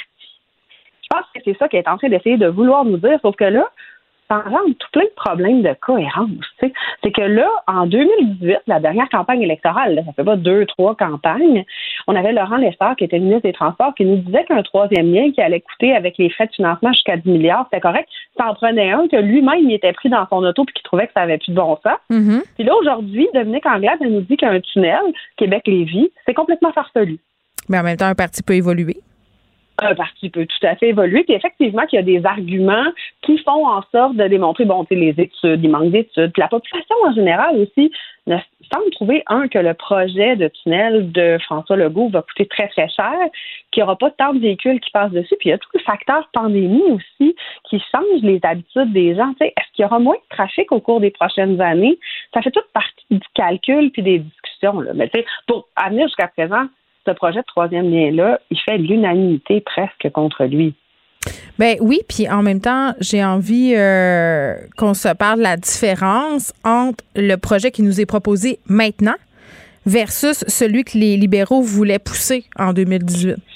Oui, ben les libéraux, ils avaient mis, ils ont investi en 2018 20 millions pour mettre sur pied un bureau de projet qui étudiait différents scénarios, dont celui d'un tunnel Québec-Lévis. Bon, tu sais, s'il y a un fait sur lequel tout le monde s'entend, c'est qu'il faut optimiser le transport dans la région de Québec. Un, il n'y a pas de réseau de transport digne de ce nom. Là, on a l'impression, euh, tu sais, on est sous-desservi pour la population qui est à Québec. Là, ça, c'est évident. Mais ça fait tellement longtemps que ça piétine. Puis je pense que c'est ça aussi que Dominique Anglade veut faire oublier c'est que toutes les années où les libéraux ont été au pouvoir, de 2003, puis là, mm-hmm. il y a un interlude de 18 mois, 12-14 avec le, Parti québécois, mais tu sais, en 2003-2018, il n'y a absolument rien qui s'est fait pour euh, optimiser le transport en commun à Québec. Rien, rien, rien, rien, rien. Ben, est-ce que tu penses, parce que moi, ce que j'ai l'impression quand on parle de, toute cette euh, histoire de troisième puis ce qui vient avec, là, euh, le tramway, puis toutes ces mhm. affaires-là, c'est que je pense que tout le monde s'entend, Sophie, pour se dire euh, qu'il y a un problème de transport à Québec. Là. Ça, je pense que ça fait assez l'unanimité. Il n'y a pas grand monde qui se dit, hey, ça circule donc bien à Québec, puis le transport en commun marche donc bien. mais c'est comme si la solution qui était proposée n'était jamais réaliste. Est-ce que les partis d'opposition en proposent des solutions? Ben, j'ai l'impression que dans l'esprit de la, de la population, voire même dans l'esprit des partis d'opposition, il y a comme pas de solution gagnante. T'as raison. Puis non, on n'entend pas tant que ça. Mais fait qu'on fait juste chialer. c'est ça. avance pas on fait juste chialer, puis il n'y a, rien qui, y a rien qui se réalise, puis il n'y a rien qui avance. Tu sais, c'est un peu ça dans, dans, un grand nombre de projets. Là. Tu sais, l'immobilisme, la culture du statu quo, c'est fort. C'est fort, le confort de, de, de ce qu'on a actuellement. Puis se lancer dans des projets d'infrastructure de transport en commun, là, tout le monde le sait. Puis je pense que Régis Labombe faisait ce calcul-là aussi dans la planification de l'atterrissage du tramway. Mm-hmm. Gérer une ville pendant la mise sur pied pendant des travaux d'infrastructure majeures comme ça qui vont déranger tout le monde dans une ville comme Québec hmm. où les radios font pas la vie facile à ce genre de projet-là, on va se le dire. Ouais. Euh, c'est laborieux, c'est lourd, c'est douloureux. Là. Fait que, c'est, c'est pas évident par quel bout le prendre. J'ai l'impression euh, qu'en ce moment, Dominique Anglade veut peut-être aller chercher justement une partie euh, de l'électorat qui est contre ce projet-là parce qu'on le sait, là, les intentions de vote vont encore majoritairement vers la CAQ dans la région de Québec. c'est famélique. Les intentions de vote envers les libéraux chez les francophones, c'est ça. à Québec, c'est une population qui est majoritairement francophone, sont sous la ligne des 10% On n'a jamais vu ça de l'histoire. Bon, la CAQ est très, très, très, très forte. Les appuis au premier ministre Legault sont excellents, mais le vote se divise avec Éric Duhem. Éric Duhem qui va chercher un 14% de l'électorat dans les région de Québec. On se dit-tu, euh, OK, on se dit-tu une affaire, peut-être qu'il faut pas dire un truc un peu tabou, mais est-ce que tu penses que ça pourrait possiblement avoir rapport euh, au fait que la chef du Parti libéral en ce moment soit une femme puis une femme racisée? Moi, je pense que c'est pas du tout étranger à ça. Je l'ai vécu. J'ai travaillé avec une femme. Euh, est-ce que les, la population est rendue à voter pour une femme, une femme, une jeune femme? Moi, j'aimerais ça, ça. Ah, mais t'as raison. T'as totalement raison est-ce qu'on fait confiance à une jeune femme? Dominique Anglade est toute jeune. Euh, elle a l'air d'une jeune première. Oui, elle est racisée, puis je pense que ça fait encore partie du calcul euh, pour certaines, pour certains individus, certaines personnes. Euh, oui, tu as tout à fait raison de le dire, de le croire et de le penser. Bien qu'elle soit fort, intelligente et tout, on voit qu'en ce moment, ça ne percole pas. C'est difficile de se l'expliquer. Hmm. La loi 101, qu'est-ce qui se passe avec la loi 101 puis les libéraux? Ben, même chose, tu sais, les libéraux, euh, on s'entend que sous le règne libéral, la, la, la langue française a beaucoup reculé, euh, spécialement à Montréal, là, mais la langue française a beaucoup reculé, puis il n'y a pas beaucoup de mesures qui se sont prises. Puis Dominique Anglade a tapé du pied, a dit c'est long avant de voir venir la réforme de Simon Jolin Barrette. On l'a tous attendu. Mais elle, elle a décidé quelques jours avant même que Simon Jolin Barrette présente son projet de loi 96, de faire une liste de propositions toutes plus innovantes les unes que les autres. Encore une fois, on dirait en fait que le Parti libéral essaie de se rapprocher de l'ère de Robert Bourassa, moins les confrontations, plus le volet nationaliste progressiste. C'est fou, moi, ça me fait penser. On dirait que le PQ qui est toujours nostalgique de René Lévesque, on dirait qu'en ce moment, c'est les libéraux qui sont nostalgiques des années Bourassa. Ben, grande, on se réinvente pas beaucoup. Là. Ben, j'ai l'impression euh, qu'ils suivent un peu la ligne de parti du fédéral, c'est-à-dire du côté du gouvernement fédéral. Mélanie Joly et euh, tout le ont reconnu que le français avait connu un recul, pas seulement au Québec, mais un peu partout au Canada. Euh, tu as beaucoup sur ce clou-là, notamment en ce qui concerne les minorités, les minorités pardon, francophones dans les autres provinces. J'ai comme l'impression qu'en ce moment, là, du côté des libéraux et à la fois en ce qui concerne la loi 101 et en ce qui concerne les transports collectifs puis la question du transport en général, on surfe peut-être sur la vague pour essayer d'aller chercher du capital. Est-ce qu'on est vraiment convaincu du côté euh, euh, les libéraux? Que la loi 101 est une affaire qu'il faut mettre de l'avant? Je, je sais pas. On dirait que j'ai de la misère à les croire. Ouais, je sais pas, j'ai du mal à les croire aussi. Puis je pense que c'est pas, tu sais, c'est le début de quelque chose. Mon Jolet Barrette l'a dit, on va aller du côté culturel, on va aller plus mm. loin encore par rapport à des mesures de langue française. Ben, pour l'électorat libéral, pour ses bases euh, plus anglophones, allophones, ça va devenir difficile de défendre des positions comme celle-là. Mais ils vont perdre du monde aussi. Tu sais, les, les, anglo, les anglos de Montréal, là, sont, en ce moment, ne se sentent pas nécessairement si bien que ça, j'ai l'impression, si bien que ça, euh, servis par les libéraux à vouloir plaire à tout le monde, on finit par déplaire à tout le monde. Oui, bon, ben, ben c'est ça. Puis, tu sais, gouverner par sondage, puis essayer de, mm. essayer de, comment je dirais bien ça, de, vouloir aller euh, taper dans les sujets à la mode, entre guillemets, j'ai tout ça, j'ai ça dire ça. J'ai pas l'impression que ça donne un, parti euh, très, très solide, mais en tout cas, moi, j'ai bien hâte qu'il y ait des partis euh, et des gens qui sont en politique qui nous proposent des, des solutions en ce qui concerne. oui, puis des solutions innovantes. Je suis d'accord avec toi. Tu sais, j'ai l'impression que Québec solidaire essaie de le faire en quelque sorte, mais. Mais c'est quoi qu'il propose? Qu'est-ce qu'il propose? Euh, ouais, non, c'est pas si précis. En fait, ben, pas par rapport au, au troisième lien. En fait, ce qu'il propose dans la région de Québec, c'est vraiment d'accroître les transports en commun. Ce qui n'est pas une mauvaise idée, là. Tu sais, je veux dire, tu, le vois, les libéraux fédéraux l'ont annoncé. Ils financeront plus aucun projet d'autoroute au Canada. Ça fait plus partie des tendances environnementales. Ça fait plus partie des tendances même euh, en, en matière d'infrastructure de transport de financer des autoroutes, de financer vraiment, euh, il est mieux de financer des, structures de transport en commun. C'est là vers où on doit aller. Mais est-ce qu'on a des plans précis? Après aussi, c'est le volet un peu radical puis un peu théâtral parfois de QS qui leur nuit. Oui, oui, ben tu as raison, mais quand même, euh, j'ai l'impression que même si on voulait investir dans les transports en commun dans la région de Québec, il y a une question de culture qu'il faut changer aussi, d'abord et avant ah, tout.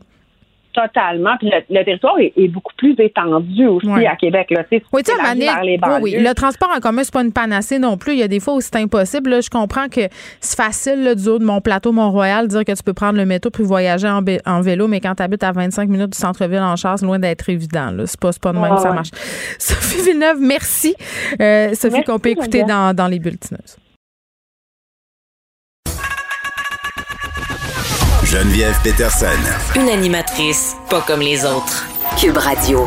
On se parle du balado Pire idée de ma vie, Sugar Baby. Dans ce balado-là que j'ai terminé ce matin, là, on explore l'expérience de Clémentine, qui est une jeune fille qui s'est inscrite sur le site Seeking Richmond et qui finit par être prise dans un réseau de prostitution. J'ai pas besoin de vous dire que c'est une balado, un balado, pardon, vraiment, vraiment euh, dérangeant, traumatisant aussi dans une certaine mesure. Euh, quand, comme moi, on a des enfants, on parle avec Marie-Ève Tremblay, qui est journaliste et qui est animatrice de ce balado. Marie-Ève, salut. Bonjour Geneviève. Écoute, euh, Clémentine, la jeune fille qui t'a accordé une série d'entrevues pour ce balado-là, je veux savoir, à, à prime abord, comment elle est entrée en contact avec toi?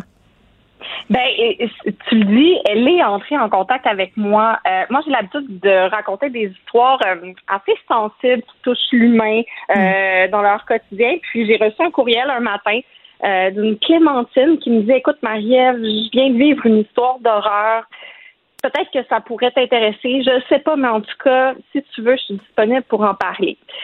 Donc, on a pris un rendez-vous téléphonique. Et ce qui est particulier c'est que la journée où je devais lui parler, le matin même, j'ai reçu un communiqué de presse euh, dans ma boîte courriel de Radio-Canada de Seeking Arrangement euh, qui dressait le top 10 des villes montréalaises dans lesquelles il y a le plus de sugar baby et le plus de sugar daddy.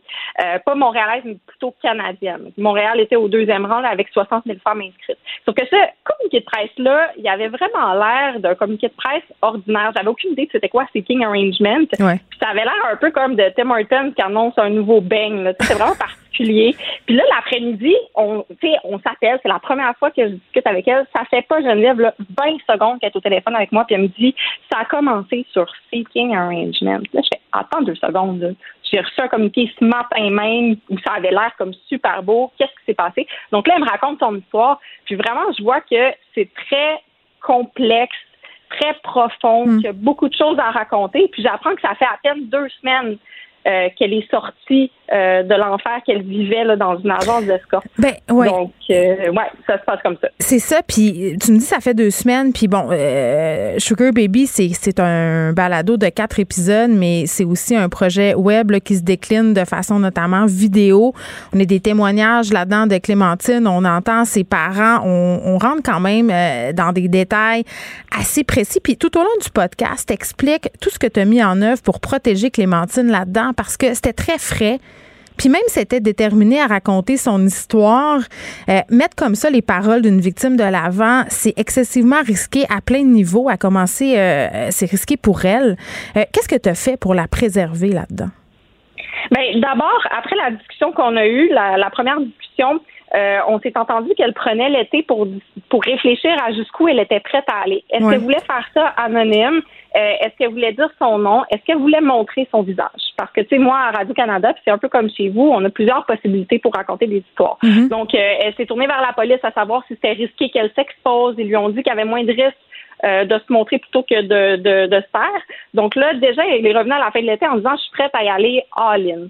OK, mais tu l'as bien dit, elle est quand même très, très, très fragile, super vulnérable. Elle est jeune. moi, je me suis. Puis jeune, elle avait 20 ans, en fait, l'été dernier, quand elle m'a contacté. Là, euh, elle va avoir 21 ans. Euh, non, elle a 21 ans. Mais bref, après ça, moi, je me suis tournée vers euh, des spécialistes vraiment qui interviennent auprès de jeunes femmes qui ont vécu des histoires similaires pour savoir comment agir avec elles, pour qu'elles se sentent en contrôle, notamment. puis ce qu'on m'a suggéré de faire, qui je crois a été la meilleure approche qui m'a permis de la mettre elle en confiance et aussi sa famille, c'est que j'ai validé son consentement à plusieurs reprises durant les derniers mois. C'est-à-dire que on faisait une entrevue, exemple, euh, on se quittait après, je la rappelais, je disais est-ce que ça va? Est-ce que tu es correct? Veux-tu continuer? Oui, non, OK. Donc, elle sentait qu'elle pouvait se retirer à n'importe quel moment, ce qui faisait en sorte qu'on avançait, elle se livrait, mais si elle sentait que ça allait trop loin ou qu'elle était euh, pas en mesure de poursuivre, ben, elle pouvait juste abandonner. C'est sûr que pour moi, c'est pas une approche standard là, journalistique de faire ça parce que tu sais quand ça fait six mois puis que la personne a peut se désister, c'est sûr que moi j'ai juste fait ça cette année, ça, ça devient un peu euh, stressant, mais ça a toujours été elle d'abord et avant tout euh, l'être humain. Hmm. Puis euh, j'ai laissé ça aussi de mon côté. Tu sais, il y a Marie-Ève, l'animatrice, la journaliste, mais là c'est comme Marie-Ève l'humain. puis y a une fille qui te fait confiance euh, c'est important. Je sentais que j'avais une responsabilité, donc c'est un peu comme ça que j'ai agi mm. euh, au long des derniers mois. Bon, le site Seeking Arrangement, là, moi, je, le connaissais euh, avant de, d'être en contact avec l'histoire de Clémentine. Puis c'est vrai que ce site-là nous est présenté comme quasiment un site de rencontre tout à fait normal. puis Mm-hmm. quand j'écoute Clémentine parler, ce que je comprends, c'est qu'au départ, elle décide de s'inscrire sur ce site-là avec une amie un peu sur un coup de tête, tu sais, comme deux adolescentes frais, là, genre, ah, ça a l'air cool, on va rencontrer du monde, on va faire du cash. Ce que je comprends aussi, c'est que c'était valorisant pour elle au départ? Oui, vraiment, parce que euh, c'est une forme d'attention qui provient d'hommes assez importants. Tu sais, c'est euh, des avocats, ce sont des médecins, elle a même vu des humoristes, des personnalités connues, des, des, sportifs professionnels. Donc, wow, tu sais, c'est des hommes importants, riches. Euh, pour la plupart, ce qu'elle disait, c'est intéressant aussi. mon Dieu, qui me donne une certaine valeur, une forme d'attention. Euh, donc, il y avait ça. Il y a aussi le fait que, euh, ben, avec l'argent qui vient avec ces rencontres-là, ben là, tu peux t'acheter toutes sortes de choses qui permettent d'avoir peut-être un, un Instagram plus attirant. Tu sais, ça devient, ça, ça fait comme une vie intéressante de, de se faire inviter dans une loge au Centre Belle pour un gros spectacle. C'est cool. Moi, je suis allée voir le show dans une loge. Donc, il y avait cette espèce de, de, de c'est ça, de, de valorisation, d'avoir l'impression d'être quelqu'un. Puis c'est aussi Ouais. quelqu'un qui était un peu, euh, Clémentine était un peu fragilisée avant de s'inscrire parce qu'elle venait de vivre un- vraiment un avortement douloureux, une première peine d'amour. Elle avait perdu la motivation en général à l'école, avec sa famille. Donc là, elle avait comme une nouvelle motivation. Puis elle faisait ça avec son ami. Donc elle se sentait en sécurité parce qu'elle rencontrait toujours les hommes ensemble. Oui, puis Clémentine dit quelque chose qui, à mon sens, est très parlant pendant la balado. Elle dit T'as l'impression d'avoir une vie de millionnaire, mais sans avoir à travailler pour. Parce qu'au départ, Mhm. elle, c'était des relations platoniques. Là. Elle n'avait pas signé pour avoir du sexe avec des hommes en échange d'argent. ça, c'est un point tellement important là, parce que tu sais, on, on comprend qu'elle a fini dans une agence d'escorte, mais le jour où elle, s'est inscrite là-dessus avec son ami, là, c'était pas du tout avec l'idée qu'elle aurait de la sexualité en échange euh, de sa en échange d'argent. Sauf que moi, je me suis inscrite sur le site. C'est sûr que je suis plus vieille qu'elle, j'ai 10 ans de plus. Avec l'expérience, euh, je pense qu'on décode un petit peu plus les conversations. Mm. Le, le sexe est quand même omniprésent sur ce site-là. Mais elle, ce qui fonctionnait, euh, avec son amie, puis même quand elle est partie toute seule, c'est qu'elle a l'air vraiment très jeune, Clémentine, très vulnérable. Puis tu sais, très euh, aucune chirurgie esthétique, euh, très aucun tatou, aucun perçage. Puis ce qu'elle dit, c'est que les hommes aimaient beaucoup le fait qu'elle avait l'air très jeune.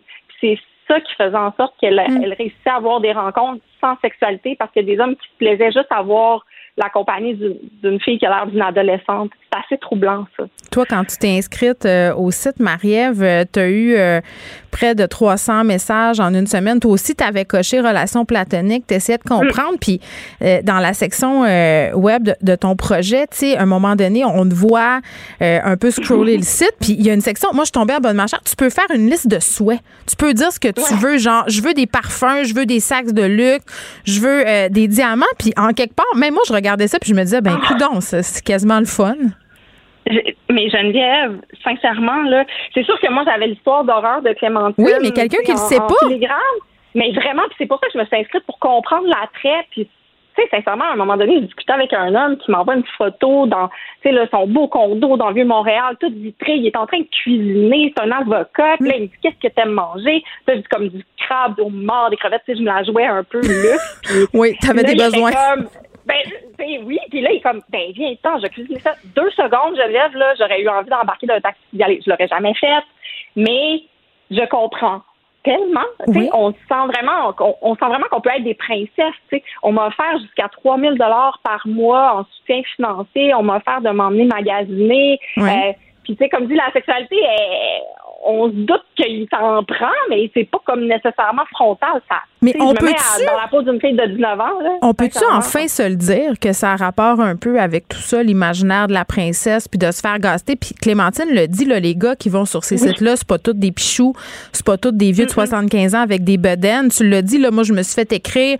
euh, on m'offrait euh, des soupers le fun, des gars avec des conversations intéressantes, puis en plus, il y a l'argent à la clé, puis peut-être des relations sexuelles. Puis le site mise beaucoup là-dessus, l'espèce de relation où tu es en contrôle. C'est toi qui décides, Mhm. puis au moins, ça va être clair. Tu sais, contrairement à dans la vie. C'est ce qu'on nous fait miroiter. C'est exactement ça, sauf que le problème, c'est qu'à partir du moment où tu t'inscris, tu t'exposes à des risques. Parce que si tu acceptes un rendez-vous avec quelqu'un, là, tu sais, moi, on m'invitait à aller chez des hommes, ben, moi, je l'aurais pas crié sur les toits. J'aurais pas dit à mes parents, hey, je m'en vais sur une date avec un sugar daddy. Fait que tu le dis pas vraiment. Il y a personne qui sait où tu t'en vas. Puis, je veux dire, à partir du moment où tu es là, si le gars, il a décidé que lui, il voulait de la sexualité, qui est là pour te protéger? Puis, c'est malheureusement ce qui est arrivé à Clémentine. Elle a été violée. Puis, ce qu'elle dit, c'est que la plupart des personnes à qui elle a parlé, en fait, toutes les filles qu'elle a, avec qui elle a discuté, qui ont été sur le site, ont tous toutes vécu une agression sexuelle. Sauf que le problème, c'est qu'il y a plein de belles rencontres qui se passent bien. Ah, il y en a une qui va moins bien, mais il y en a plein d'autres qui vont bien. Fait que, ah, Mm. c'est- des choses qui arrivent. Puis c'était au moment où elle a vécu des agressions, euh, Clémentine, qu'il y a un homme qui se pointe puis qui dit Hey, sais-tu quoi? Moi, je connais un endroit où tu pourrais aller avoir des relations sexuelles tarifées, finalement, parce que c'est ce que c'était devenu, puis tu te feras plus agresser parce que c'est contrôlé. C'est là qu'elle sombre, si on veut, euh, dans le Écoute- travail du sexe sans trop s'en rendre compte. Ça, pour moi, là, c'est le, le- c'est le point de bascule. Le drame, c'est là où il arrive. Puis la mise en garde arrive vraiment là. C'est qu'il y a un sugar daddy qui, dans le fond, est un proxénète et un recruteur. Il a gagné la confiance de Clémentine. Ils ont eu plusieurs rencontres, puis elle lui a confié qu'elle avait été violée. Puis là, ce qu'il lui a dit, c'est écoute, je connais un endroit où tu serais en sécurité. Euh, puis t'es pas obligé d'avoir du sexe, t'en as juste si tu veux. Mais au moins, il va toujours avoir quelqu'un, on va toujours savoir où est-ce que tu es. Je te dis, tu devrais contacter, puis tu vas être en, sécurité. Puis là, elle a fait, hey, je serai plus violée.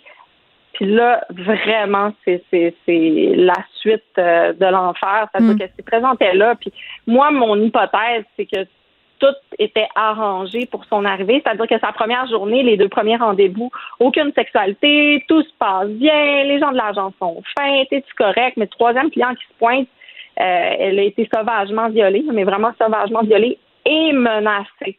Fait que toi, tu penses que, en quelque sorte, elle a été groomée. Ce gars-là, il recrute sur Seeking Arrangement, trouve des filles, ils envoient ces agences-là. On y fait rencontrer 3, 4, 5 clients bien smart, puis qu'après ça, la vraie game commence. Oui, c'est mon hypothèse, comme je dis. J'ai pas euh, la preuve de ça, mais Clémentine aussi, euh, avec le recul, quand on se parle de ça, parce que l'homme qui l'a recruté, avec qui euh, elle avait beaucoup de contacts, a complètement disparu du radar après. Puis le site, on le voit quand, quand tu navigues sur, sur, sur, lui, il fait des mises en garde, parle de relations tarifées. C'est comme c'est parfaitement au courant de ce qui peut se passer. Tu as réussi, toi, à y parler au fondateur du site? Oui, oui, puis euh, c'est vraiment une surprise que ce soit le, PDG qui m'ait accordé une entrevue parce que moi, tu sais, j'avais dit ah, est-ce que je peux, j'ai quelques questions, puis là, la veille, il me dit ok, t'es là, ben c'est avec qui, tu sais, le PDG, oh ok, euh, Brandon Wade qui ouais. Euh, donc, euh, je lui ai posé les questions, je lui ai exposé l'histoire de Clémentine. Mhm. Euh, puis disons que lui, pour lui, son site expose les mises en garde nécessaires. Ça n'incite pas à la prostitution. Effectivement, quand on est sur le site, il y en a des mises en garde. Puis ça dit même n'acceptez pas de montant d'argent en échange de rencontres. Fait que va mhm. pas au restaurant en échange de 300 pièces. Ça, pour nous, c'est la prostitution. Le problème, c'est que quand tu as coché c'est bon, j'ai compris, puis que tu m'as regardé les messages, ben tu te fais offrir des montants en échange de rencontres. Fait que lui, il fait ses mises en garde. Là, il dit T'es supposé le faire en connaissance de cause. Moi, je t'ai averti. Ensuite, c'est toi, si tu si arrives à une mauvaise expérience, c'est ta faute. Et c'est là où euh, je lui ai posé la question, c'est euh, avez-vous pensé faire des vérifications d'antécédents judiciaires, qu'on appelle des background checks, ben oui. euh, qui peut se faire sur d'autres applications. Je pense que Uber le fait, euh, pour dire ben au moins on va s'assurer qu'il y a personne qui a des antécédents criminels. Ben mm. c'est la réponse qui m'a mis, une des deux réponses qui m'a mis complètement euh, sans mots là, c'est-à-dire que ben si je le fais ça va, les gens vont hésiter à s'inscrire, puis je vais faire moins d'argent. Euh, fait que c'est comme s'il fait pas les vérifications d'antécédents, c'est pas parce que c'est trop compliqué, c'est parce qu'il va perdre l'argent. Deuxième réponse euh, qui m'a vraiment surprise, je lui ai demandé s'il ressentait un peu de responsabilité lorsqu'il entendait des histoires de viol ou de recrutement. Un exemple de ce qu'il a dit, ben, il dit il y a des avions qui s'écrasent, des gens qui meurent. Est-ce qu'on enlève les avions du ciel pour autant? Euh, c'est, je me dis mais mon Dieu, j'ai senti comme une espèce de déconnexion de, de l'humain. Tu sais, je venais de lui exposer une histoire d'horreur je me serais, j'ai ça, c'est peut-être le fait qu'on est en FaceTime, là, mais tu sais, j'ai pas ressenti d'empathie, tu sais, de quelqu'un qui fait, je suis sincèrement mm. désolée pour elle. Là, c'est plus, elle a mal utilisé le site. Mais je veux dire. C'était de sa faute. Ben oui, puis elle s'est quand même, oui, elle s'est inscrite volontairement, mais elle a jamais demandé à être violée. Elle a jamais demandé à être recrutée dans une agence d'escorte. Ben, c'est là où je trouve, en tout cas. Elle s'est inscrite volontairement. On peut-tu parler euh, à quel point, justement, euh, il y a tout un discours de banalisation par rapport à, ces sites-là, puis le fait que on, dise, puis c'est pas mal pour une femme d'utiliser, si on veut, sa sexualité pour faire de l'argent, mais qu'on présente ça comme étant une façon pour les filles de reprendre leur pouvoir, ça a aussi parfois un côté pernicieux. Ben, c'est un peu la raison pour laquelle aussi Clémentine voulait raconter son histoire. Parce qu'elle dit, je trouve que on glamorise un peu trop ce genre de site web-là. Euh, c'est beau, je m'assume dans ma sexualité, ça a payé mes études. Puis elle trouvait qu'il manquait un peu euh, la portion risque. Où ça peut mal se euh, passer. Exact. Puis tu sais, elle est consciente qu'il y a plein de femmes qui font ça, euh, assumées, qui sont au courant des conséquences, qu'ils le font volontairement. Hmm. Mais il y, a, des, des jeunes femmes, jeunes filles même, avec moins d'expérience, moins de connaissances, qui peuvent voir ça euh, exemple, une fille qui a fait 100 000 en un mois, puis dit moi aussi, je vais faire ça, mais qui est absolument qui n'est pas préparée à vivre quelque chose comme ça, qui n'a aucune idée des conséquences à long terme. Et elle, c'est plus de dire, comme pour des filles comme moi, parce que moi, c'est à ça que je ressemblais. Elle venait d'une bonne famille, un père médecin, une, euh, une, mère médecin, pardon, puis un père qui travaille en, santé mentale. Tu leur as parlé à ses parents, Marie-Ève? Ça a-tu mm-hmm. été difficile de les convaincre? Parce que moi, comme mère, là, je vais être super honnête avec toi, j'aurais tellement eu peur que les gens pensent que c'était de ma faute, que j'avais mal fait ma job. Euh, j'avais une discussion parce qu'on était là, tout le monde en parle dimanche. Ouais. Puis dans la journée, on a fait un FaceTime avec la famille. Puis euh, le père, tu sais, je voyais qu'il était dans le coin de l'écran, puis il avait pas l'air affilé. Dit, est-ce que ça va, euh, Roger? Tu sais, puis je vais être honnête, non, ça va pas. Puis tout de suite, il embarqué sur le fait qu'il comprenait pas encore pourquoi c'était arrivé dans sa famille. Puis il se demandait encore qu'est-ce qu'il avait fait, tu sais, de mal. Euh, très, très, très triste, troublé, beaucoup de culpabilité. Les parents ont accepté de participer pour une raison, c'est pour accompagner leur fille qui tenait à faire cette démarche-là. Et ils le disent clairement. Ça m'a pris plusieurs mois avant euh, de gagner leur confiance. Ça a été, tu sais, ils ont attendu de voir comment ça se passait avec Clémentine, puis ça a été des heures et des heures et des heures de discussion, puis il a fallu vraiment qu'ils se lancent un peu puis qu'ils me fassent confiance parce que, tu sais, on sait, euh, les journalistes, euh, tu sais, on connaît pas, puis c'est ça, n'importe quel parent peut dire, ouais, mais elle va dire ce qu'elle, tu sais, comme elle pense. La tentation du sensationnalisme puis tout ça est toujours dans la tête des gens aussi, là, puis on les comprend. Euh, Marie-Ève, en, en terminant, là, euh, après avoir vu tout ça, puis Clémentine, aujourd'hui, elle, elle va mieux, elle se remet tout seul, un chum, euh, elle est en train de passer à d'autres choses, mais a- après tout ce que tu as vu, après avoir vu comment ça fonctionnait, ce site-là, Seeking Arrangement, est-ce que, est-ce que tu penses que c'est une rampe de lancement vers le travail du sexe, ce site-là? Eh mon Dieu, quelle question! Euh, une rampe de lancement. Euh, Est-ce que ça met ben, la table? Pense que ça rend plus accessible. Ouais. Euh, oui, parce que tu sais, ça commence comme un peu dou- doucement d'une certaine manière. Puis, tu sais, il y a des femmes après ça qui peuvent dire ah ben tu sais finalement euh, euh, j'aime ça, c'est c'est une manière de faire de l'argent qui me plaît. Puis là peuvent décider d'aller plus loin, tu sais, dans le, le travail du sexe. Fait que, oui, ça peut être une, une porte d'entrée. Ouais. Euh, je crois qu'il y a des femmes qui volontairement s'inscrivent là-dessus en considérant qu'elles sont dans le travail du sexe. Et je pense qu'il y a des femmes qui s'inscrivent là-dessus, comme Clémentine, euh, qui font pas nécessairement le choix de dire je, je, je vais finir dans le travail du sexe et que que ce soit volontaire ou involontaire dans son cas elle c'est c'est ce qui se produit Euh, mais tu sais du, du recrutement ou euh, tu sais c'est pas c'est pas le seul site là Ben, il y en a plein, là. Non, non, c'est ça. euh, ça ça se passe partout Oui, puis- c'est sûr que c'est un, un doigt dans l'engrenage là tu sais c'est- un doigt dans l'engrenage Oui, puis bon, toutes les, les situations ont des nuances, puis chaque personne est différente, puis il y a des personnes qui peuvent faire du travail du sexe, puis tout va bien. Là, on n'est pas en train de dire que le travail du sexe c'est mal, mais parfois il y a des expériences qui sont douloureuses et on a le droit de les raconter, je crois. Marie-Ève Tremblay, merci, qui est journaliste, qui est animatrice du balado Péridée de ma vie, Sugar Baby. Euh, c'est en ligne sur RC Audio. Pour vrai, allez écouter ça, allez écouter aussi le format web, ça vaut vraiment la peine. C'est c'est c'est difficile à regarder, mais en même temps, j'ai l'impression que c'est c'est nécessaire puis que ça, ça détabouise beaucoup euh, ce sujet-là. Merci, Marie-Ève. ah merci Geneviève merci beaucoup Bye. Le, le commentaire de Danny Saint-Pierre, un chef pas comme les autres. Danny est là puis il me fait des grands yeux, euh, semble très troublé par cette balado euh, Sugar Baby qui a été faite par Marie-Ève Tremblay qui, qui a fait un travail pour vrai extraordinaire là, Ah, euh, qui a duré un an, qui a, qui a- a touché à ce sujet-là avec tellement de sensibilité parce qu'il y avait tellement de pièges Ben oui. euh, dans lequel elle n'est pas tombée. Puis le courage de cette petite fille-là, Clémentine, qui, euh, qui a parlé avec aplomb dimanche à Tout le monde en parle et qui raconte son histoire en nous regardant en face. Euh, moi, j'ai fini de l'écouter tantôt, la balado, puis euh, j'étais encore virée à l'envers. Il me reste un bout à écouter. Les parents. Les parents, le niveau de langage des parents, moi, j'ai tout de suite su que, OK, parfait, il y a du gros vocabulaire là-dedans. Ben, là, ça peut arriver une dans n'importe- médecin, puis Ben oui. une famille qui, qui, qui est dans la classe moyenne aisée. Puis Clémentine, c'était, en tout cas, ce que j'ai compris, c'est l'une des raisons pour lesquelles elle voulait raconter son histoire pour montrer que ça peut arriver à tout le monde, Ben dans oui. toutes les familles. C'est comme une espèce de piège de, tu sais, les, les deux jeunes filles euh, sont un peu à la recherche de sensations fortes. euh, C'est Hey, un mais peu je banal. comprends tellement, là. J'aurais pu être cette fille-là. Tellement, là. Tu sais, tu vois ça. Pour vrai, Marie-Ève est allée sur le site, elle s'est inscrite. On le Ah voit oui? très bien, là. Ça a l'air le fun. Ben oui. C'est ça le problème. Les textos, les échanges de textos après le viol. Mais pas juste ça. Accroche-toi. Ben, puis oui, puis le, le- le réseau qui, qui semble s'être étendu autour de cette jeune fille-là, puis qui, qui, qui donne faussement l'impression de se préoccuper d'elle, ça m'a tellement fait mal quand j'entendais ça, puis je voyais ça. comme des objets. Moi, je pensais au père. Tu sais, moi, c'est mon cœur de père là, qui parle, là, puis c'est un peu, euh, un peu l'ego en même temps. Puis tu te dis, comment je sors ma fille de là? Comment euh, je, je sors le petit chat mouillé par le collet puis je la décolle. Est-ce qu'elle veut sortir de là? Est-ce qu'elle veut pas? Comment j'ai fait pour pas protéger mon enfant?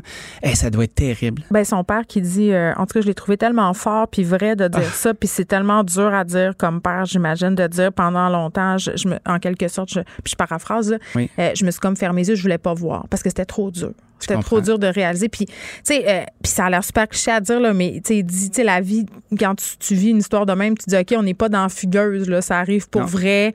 Euh, puis son chum aussi qui, qui dit, puis tu sais, c'est dur de dire ces affaires-là sans avoir l'air de vouloir faire du slut shaming, mais qui dit, moi, j'ai contribué à cette culture-là. J'ai regardé des vidéos de hip-hop où il y avait des filles tout nues qui se dandinaient devant des gars, puis il, il dit tout ça participe à- à- au fait que, tu sais, on banalise tout ça, puis qu'il y a des filles qui voient ça comme étant quelque chose de vraiment très cool et très hot, de devenir un objet. Puis, puis tu sais, je dis ça, puis je suis consciente qu'il y a des travailleuses du sexe qui nous écoutent peut-être, puis qui se disent, ben moi, je fais du travail du sexe, puis ça m'a pouvoir, puis ça se passe bien, puis je veux, puis je respecte vraiment cette opinion-là, mais il faut respecter aussi l'opinion selon laquelle ça peut mal se passer et qu'il y a des femmes qui sont objectifiées qui sortent de là brisées. Il y a des vraies victimes.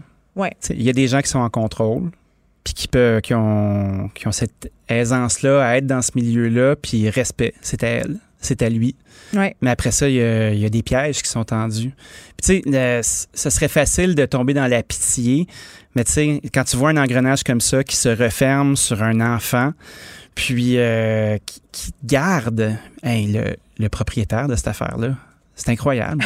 Comme si c'était Ouais. du bétail, comme si on vendait des steaks. Ah ben là, c'est pas de ma faute. C'est comme, euh, comme un pusher qui dit ben là, il y aurait de la drogue de toute façon dans la rue. Écoute, moi, je fais juste ma business. Ben, c'est tellement une façon de se dédouaner, là, puis qui, qui est tellement... euh, je sais même pas comment il fait pour dormir la nuit, ce gars-là, sachant qu'il se passe ça, puis qui, qui, en- Xanax. qui est en quelque sorte un facilitateur. Ben tout à fait. Tu comprends? Mais il doit regarder ses gros millions, puis se dire... euh, Comme un broker. Moi, je fais du courtage d'humains. Ça va être le fun. Ben, c'est un peu ça. C'est Ben, un peu clair. ça qui se passe. Puis, euh, tu sais, j'en parlais un peu avec Marie-Ève tantôt, mais, mais ils sont très au courant de ce qui se passe, puisque sur le site, il y a tellement d'alertes, il y a tellement de mises en garde, Ben oui. tellement de pop-up pour dire échangez pas de l'argent, allez pas dans un lieu, c'est dangereux, sans prévenir des gens, tu sais, mettez pas, en- mettez-vous pas en danger. Donc, ils le savent. S'ils font ça, c'est pour se protéger d'éventuelles poursuites. C'est Ben pour oui, pouvoir mais- dire hey, on, on l'a dit, ça l'a fait, celle qui est conne. Y a-t-il un précédent, euh, justement, de poursuite au civil où euh, une victime va poursuivre euh, son proxénète ou en tout cas les gens qui. Sur euh, Seeking gens Arrangement, d'agence? je pense pas qu'il y, y a des précédentes poursuites. Là. Ouais, parce que effectivement, c'est setupé comme ça. Si, civil. si Clémentine existe, Danny, force Oui. c'est de constater qu'il en existe sans doute d'autres. Ah, des. Clémentines, des centaines, à l'échelle planétaire. Ah, plus que ça. Oui, oui. Puis Ah, et- Montréal et Toronto étant les villes où il y a le plus de sugar babies aussi. Pourquoi? Pourquoi? Je sais pas. On le sait pas, mais c'est quand même, ça serait intéressant de se poser la question. On pense à la écouter- F1 aussi. euh, Ben, tout ça. Tu sais, le fait qu'on est une plaque tournante du travail du sexe, le fait qu'on soit donc libéré à Montréal, le fait que les Mhm. filles de Montréal soient considérées comme étant très libertines. Toutes des belles affaires, mais sans- avec ou sans consentement. exactement. Ah, mais pour vrai, allez l'écouter, euh, Oui. cette balado-là, Péridée de ma vie, Sugar Baby, puis essayez de le faire écouter à vos ados si vous en avez. Là, moi, j'ai essayé un peu de l'introduire à ma fille. Là. comment ça s'est passé? J'y ai pensé, moi aussi. Ben là, elle était comme, ben là, c'est quoi, tu vas encore me faire écouter une balado pour me faire peur? Puis j'ai dit, ben non, là, c'est mon amie Marie-Ève que t'aimes. Fait que là, elle Ouais, plus, cool, elle était plus là. willing, elle était plus willing de l'écouter, mais je, je pense vraiment que ce, ce truc-là devrait être écouté dans les écoles. Ben oui, tout à fait. Obligatoirement. Écoutez ça, les amis. Une réelle mise en garde avec quelqu'un d'autre que ton parent qui, qui fait fais attention. Là, Parce que là, moi, j'ai l'air de la mère qui dit, hey, Ben oui. les fugueuses, fugueuses, tu vas être comme dans fugueuse. Pareil que. Bon, on va ailleurs complètement. ouais, sortons de là. Euh, les restaurants à Dickens qui mettent leur fameuse sauce en vente en épicerie. Moi, je sais même pas. Tout ça, là, j'ai aucune idée. Je sais pas c'est quoi Dickens. Tu sais pas c'est quoi des cannes? Non. OK, c'est une chaîne euh, de hamburgers qui a commencé euh, dans les années 50, 1954, je pense. Euh, et puis, euh, un monsieur qui s'appelait qui s'appelait Dominique Potenza avec, avec son amoureuse. Ils ont ouvert un truc, Anne Coleccia. Hey, J'ai fucké mon italien mal sale. Mais je te, je Puis te après ça, les- pardonne. les, petits-enfants, euh, la, la famille a continué la business. Il y a plusieurs succursales euh, dans la région du Grand Montréal. C'est quand même une iconoclaste. C'est des petits burgers Mhm. avec une sauce un peu piquante en dedans. Les petits burgers sont Ah oui, plates. pourquoi j'ai manqué ça, moi? Puis, euh, tu sais, ben, je sais pas, mais je pense que ça prend un pèlerinage. Oui, oui. Euh, j'y suis pas allé souvent, mais j'ai toujours adoré mon expérience, parce que des petits burgers plats, tu peux t'en claquer deux, trois, quatre. Ben oui, c'est, le gros fun, tu sais, c'est, vraiment à l'image des vieux, des vieux diners old school avec euh, des lumières de pôle puis tout le kit. Puis les petits-enfants ont décidé de mettre la sauce en pot.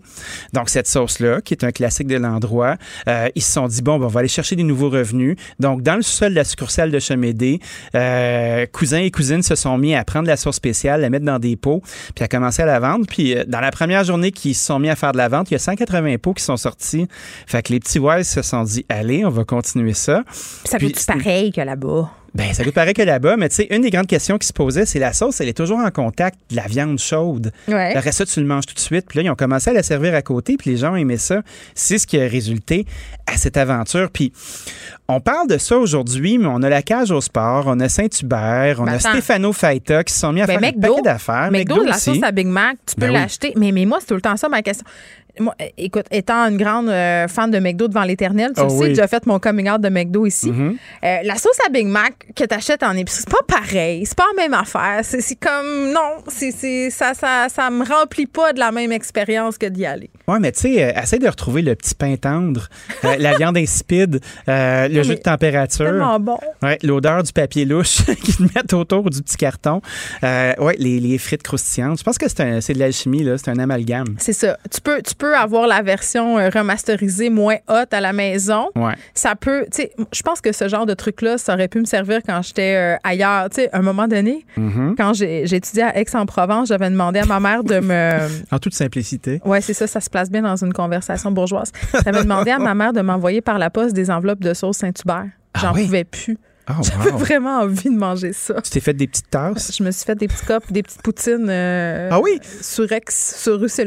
Ah, wow. Écoute, euh, rien des, de ca- avec des calissons hein, pour dessert. C'est tellement pas bon, des Les calissons, ça colle d'un dent. C'est une espèce de bonbon louche qui ovale. Ça goûte à rien. Non, j'aimais pas ça, puis c'est pour ça que je cravais de la sauce euh, Saint-Hubert. Donc, on pourra s'acheter de la Dickens euh, pour euh, nos burgers maison. Il y a des petits pains plats aussi qui sont en vente. Ce ne sont pas les pains du Dickens en tant que tel, mais il y Non, en mais a. tu peux les tapocher. Puis c'est drôle, hein, parce peux que. les tapocher. Tu peux tapocher ton petit pain. Hey, tu sais que des hamburgers, là. Des gros hamburgers épais comme on se fait à maison, on écrase tout le jus de la viande. C'est comme une là. tonne de briques dans l'estomac. J'aime pas bien ça. Ben, je pense qu'il faut, euh, il faut commencer à parler de la structure d'un burger. Ah, vas-y donc, il nous reste 2-3 minutes. Là. Ah, parfait. Ben, écoutez, je vais vous faire l'apologie de mon burger favori. Ça prend 80% de gras dans une pièce de viande. Vous pourriez même faire hacher de la palette, admettons. Ouais, Ce là, la boulette- sensationnel. La boulette compacte puis grosse qui rapetisse puis qui devient comme un moton dans le milieu, ça, c'est non. Non, t'es mieux de t'en faire des petites. Moi, j'aime beaucoup. J'ai une balance à la maison. J'ai une balance à la maison. C'est pas une lourd. balance de. Hey, hey, hey, hey, hey. C'est pas lourd du tout, une balance. Il y en a chez Ikea. Ça coûte la moitié de rien. C'est beaucoup plus précis pour faire de la pâtisserie.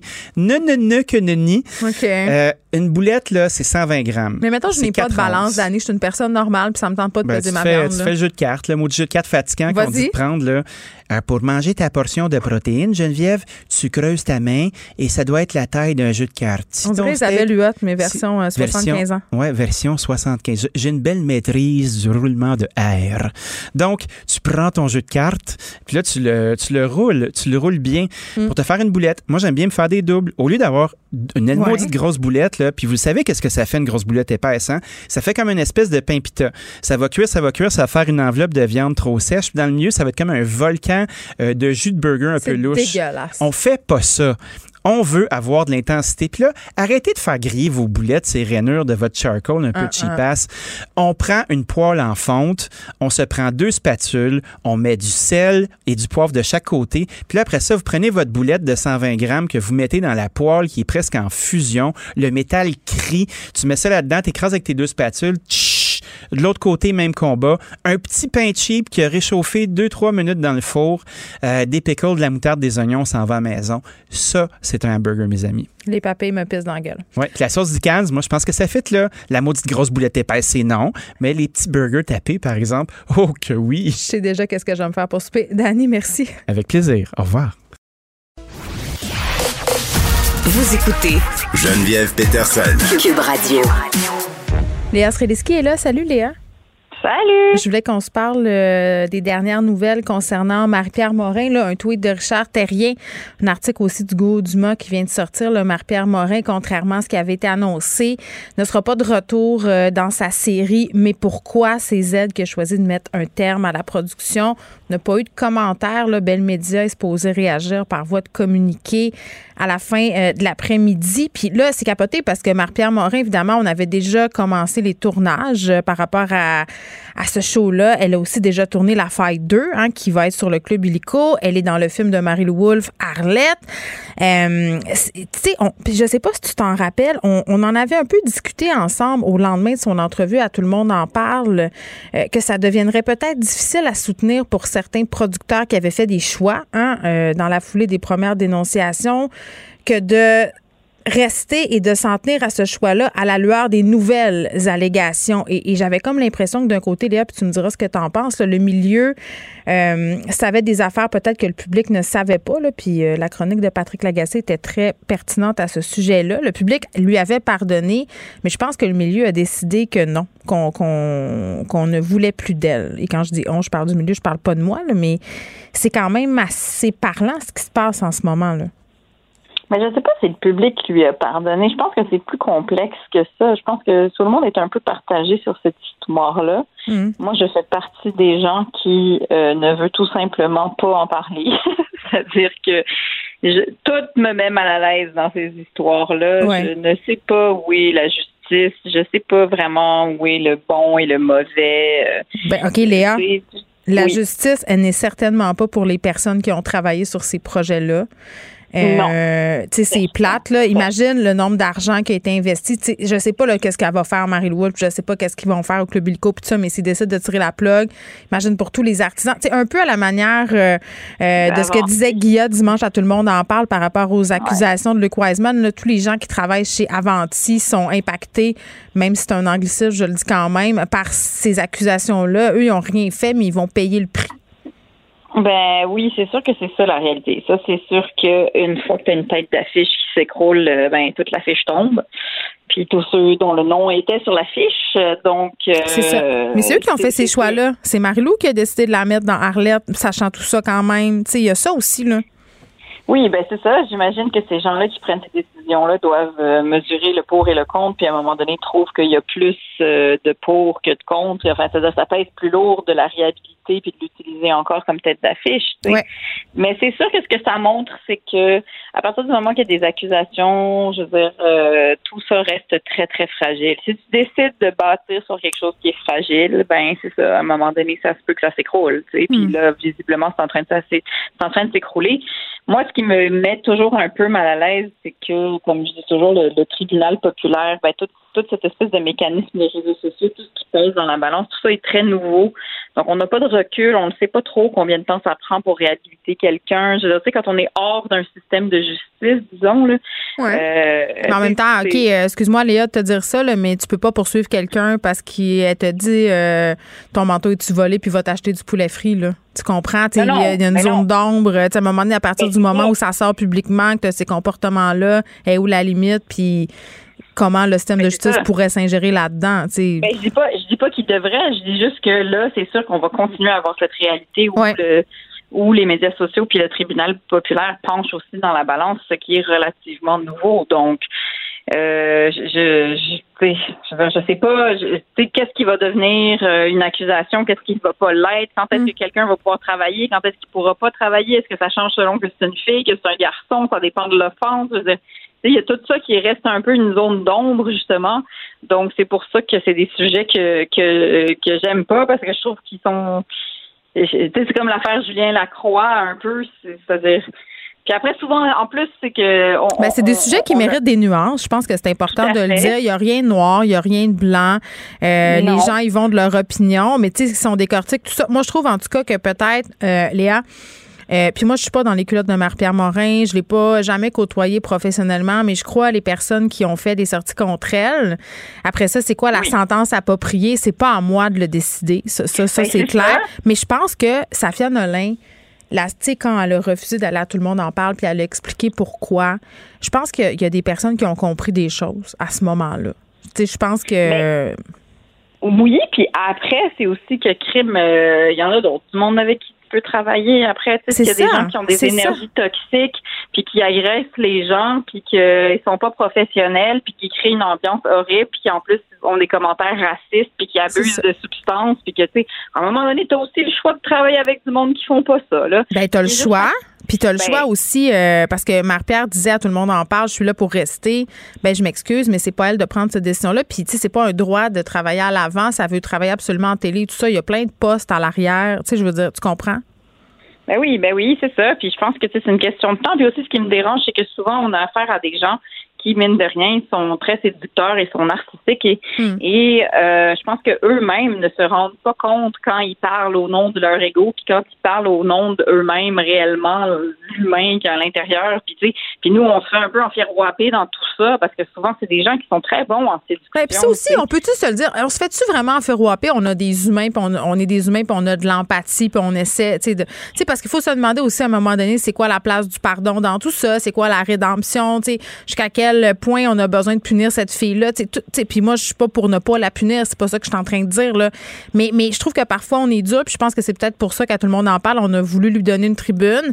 Euh, cette tribune-là, elle l'a prise avec les risques qui allaient avec, et là, ben, c'est ça qui se passe, puis c'est, c'est, c'est les diffuseurs et les producteurs et le public qui, qui va décider.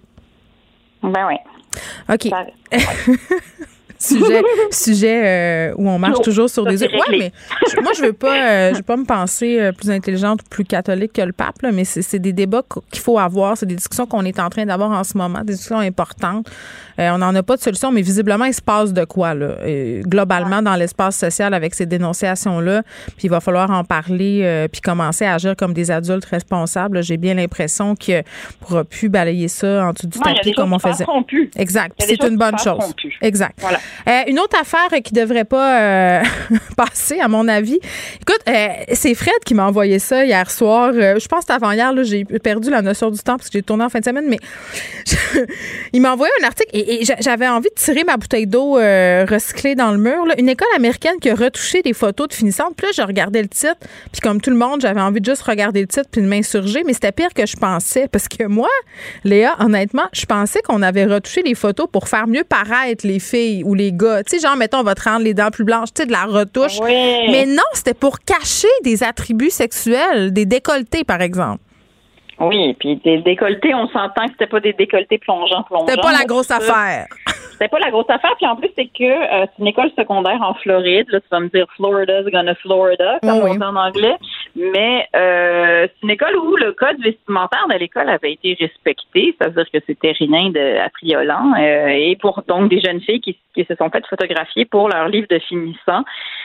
Euh, avec euh, un micro peu de peau ou de décolleté. Euh, et donc, la, la professeure qui était en charge de ce livre de finissant a choisi, a décidé qu'elle-même allait photoshopper euh, des, des, ce qu'elle ce qu'elle trouvait être, j'imagine, trop sexuel ou en tout cas pas approprié pour ce fameux projet qu'elle avait d'avoir un beau livre finissant, peut-être catholique, qui sait, On sait mais on le sait pas. Mais, il va plaire à sa euh, grand-mère. oui, mais tout, c'est premièrement le Photoshop est très mal fait. Je suis désolée pour les gens qui ont cet œil-là. Ils- Ça, ça doit faire très très mal à leur petit cœur de graphiste. Mais euh, c'est aussi complètement ridicule et encore une fois une manière de sexualiser à outrance ce qui ne l'est pas. C'est ça qui est paradoxal. Puis évidemment, ça a fait un bel effet Streisand, c'est-à-dire que cette personne, j'imagine, voulait que ça passe inaperçu. Puis même si ça se passe en Floride, on est rendu qu'on en parle à Montréal. Donc bravo, c'est, euh, c'était concluant comme stratégie.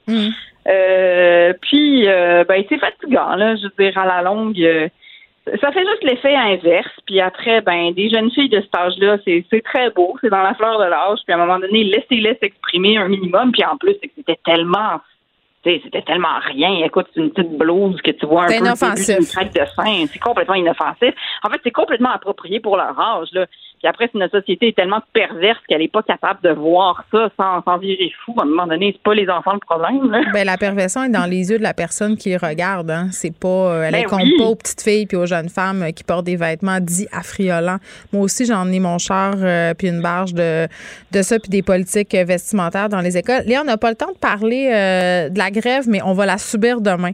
Fait que on va en reparler demain. Il va falloir qu'on qu'on s'organise, là, 26, 27, euh, des moyens de pression euh, avec nos enfants à la maison. Moi, je sais pas encore où est-ce que je vais les stationner, les miens, parce qu'il va falloir que je vienne en studio ici. Euh, puis on en reparlera. On, on est solidaire des profs, mais ça cause quand même tout un casse-tête aux parents. On va se demander si c'est un bon, euh, un bon timing. À demain. Du Trisac. La langue française est un sujet trop important pour faire de la partisanerie. Puis honnêtement, je suis agréablement surprise par ce que je vois. Évidemment, j'ai pas lu Attends, les deux attendez, attendez, attendez. Ré- Répétez-moi ça. oui, oui. Oh là, on l'enregistre, là, c'est la promotion de demain. Ruba Gazal de Québec solidaire, qu'est-ce que vous êtes en train de me dire? Je suis en train de dire que je suis agréablement surprise par ce projet de loi. Puis j'ai pas envie de faire de la partisanerie, mais j'ai quand même quelques déceptions dont je vais parler quand même. Je vais prendre deux Advil pareil, là. Juste pour remettre. Du Trisac. En semaine, dès 10h30. est disponible en tout temps en balado. Cube Radio. Une radio pas comme les autres. Geneviève Peterson. Elle réécrit le scénario de l'actualité tous les jours. Vous écoutez Geneviève Peterson. Cube Radio. On termine cette émission avec Vincent Dessereau. Vincent, salut. Salut. On a des, des mauvaises nouvelles euh, concernant les tunnels euh, qui relient Montréal au reste du monde. Oui, et c'est rare qu'on fait de la circulation à Cube parce qu'on s'adresse à tous les Québécois euh, de la province. Il faut vraiment que ça aille mal pour faire de la circulation. Et là, ça va mal euh, sur plein de points parce que euh, depuis euh, quand même le milieu de l'après-midi, tunnel Hippolyte Lafontaine, il y a eu un gros accident impliquant au moins quatre véhicules, un camion. Il y a au moins deux blessés mineurs, ce qui a causé euh, de nombreux problèmes. Le deux voies sur trois de fermées en direction de Montréal. Euh, et on dit présentement le, le bouchon va jusqu'à Sainte-Julie. Alors, euh, prenez votre mal en patience pour rentrer à Montréal, de sorte que, entre autres, le pont Jacques-Cartier, on disait, on garde trois voies vers euh, Montréal, alors que normalement, à cette heure-ci, c'est l'inverse. On essaie de dégager le plus de voies pour sortir de la ville. Ben là, c'est pas le cas. S'ajoute à ça euh, un accident aussi. Ça fait c'était un camion en feu sur dans le tunnel Ville-Marie, donc l'autoroute 720 à la sortie Saint-Jacques, où là, le camion bon, est éteint. Mais le bordel, là, on parle d'une congestion monstre en direction ouest. On a réussi à rouvrir une voie pour l'instant, mais ça passe. Tu, passes à côté d'un camion là, euh, tout brûlé, de sorte que tout le monde freine un peu pour, Oui, les wireux, pour regarder. Ben, je ferais probablement pareil. Et euh, de sorte que c'est pénible. Alors, tu imagines, là, ce secteur-là, c'est bloqué. Le secteur du tunnel Hippolyte de la Fontaine, c'est bloqué. Et évidemment, le pont de l'île aux Tourtes, euh, c'est ben, fermé. Alors, euh, On le chez secteur, nous. secteur, c'est vraiment compliqué. Au point, c'est quand même particulier, au point où on a dû fermer des écoles. là. Des milliers Ouais. d'élèves sont en congé forcé euh, dans le coin de Vaudreuil-Soulanges parce que, on disait, les autobus scolaires, euh, vendredi, ça a pris revenir deux heures. Et là, c'est deux heures juste revenir. Alors, on imagine matin et soir, c'est pas possible. Alors là, on a fait euh, tout simplement de la télé. euh, télé-école. Puis il y a euh, des parents et des employeurs qui n'étaient pas contents, là, par ailleurs, de tout ça. là. ben, c'est sûr, mais en même temps, il y a pas. de- et je, comprends, je comprenais un peu les gens du, euh, de l'école qui disaient on n'a pas de solution pour l'instant. On va envoyer d'ailleurs demain les professeurs un peu et du personnel en éclaireur. Essayer de se rendre Oh my God. en regardant est-ce que c'est possible? Parce que on dit si les, même si les autobus passent, Ouais. s'il n'y a pas assez de professeurs capables d'arriver pour la- l'arrivée à l'école, Ouais. ben là, les jeunes sont. On peut pas s'occuper d'eux, là. C'est un méchant problème quand même, ce pont-là.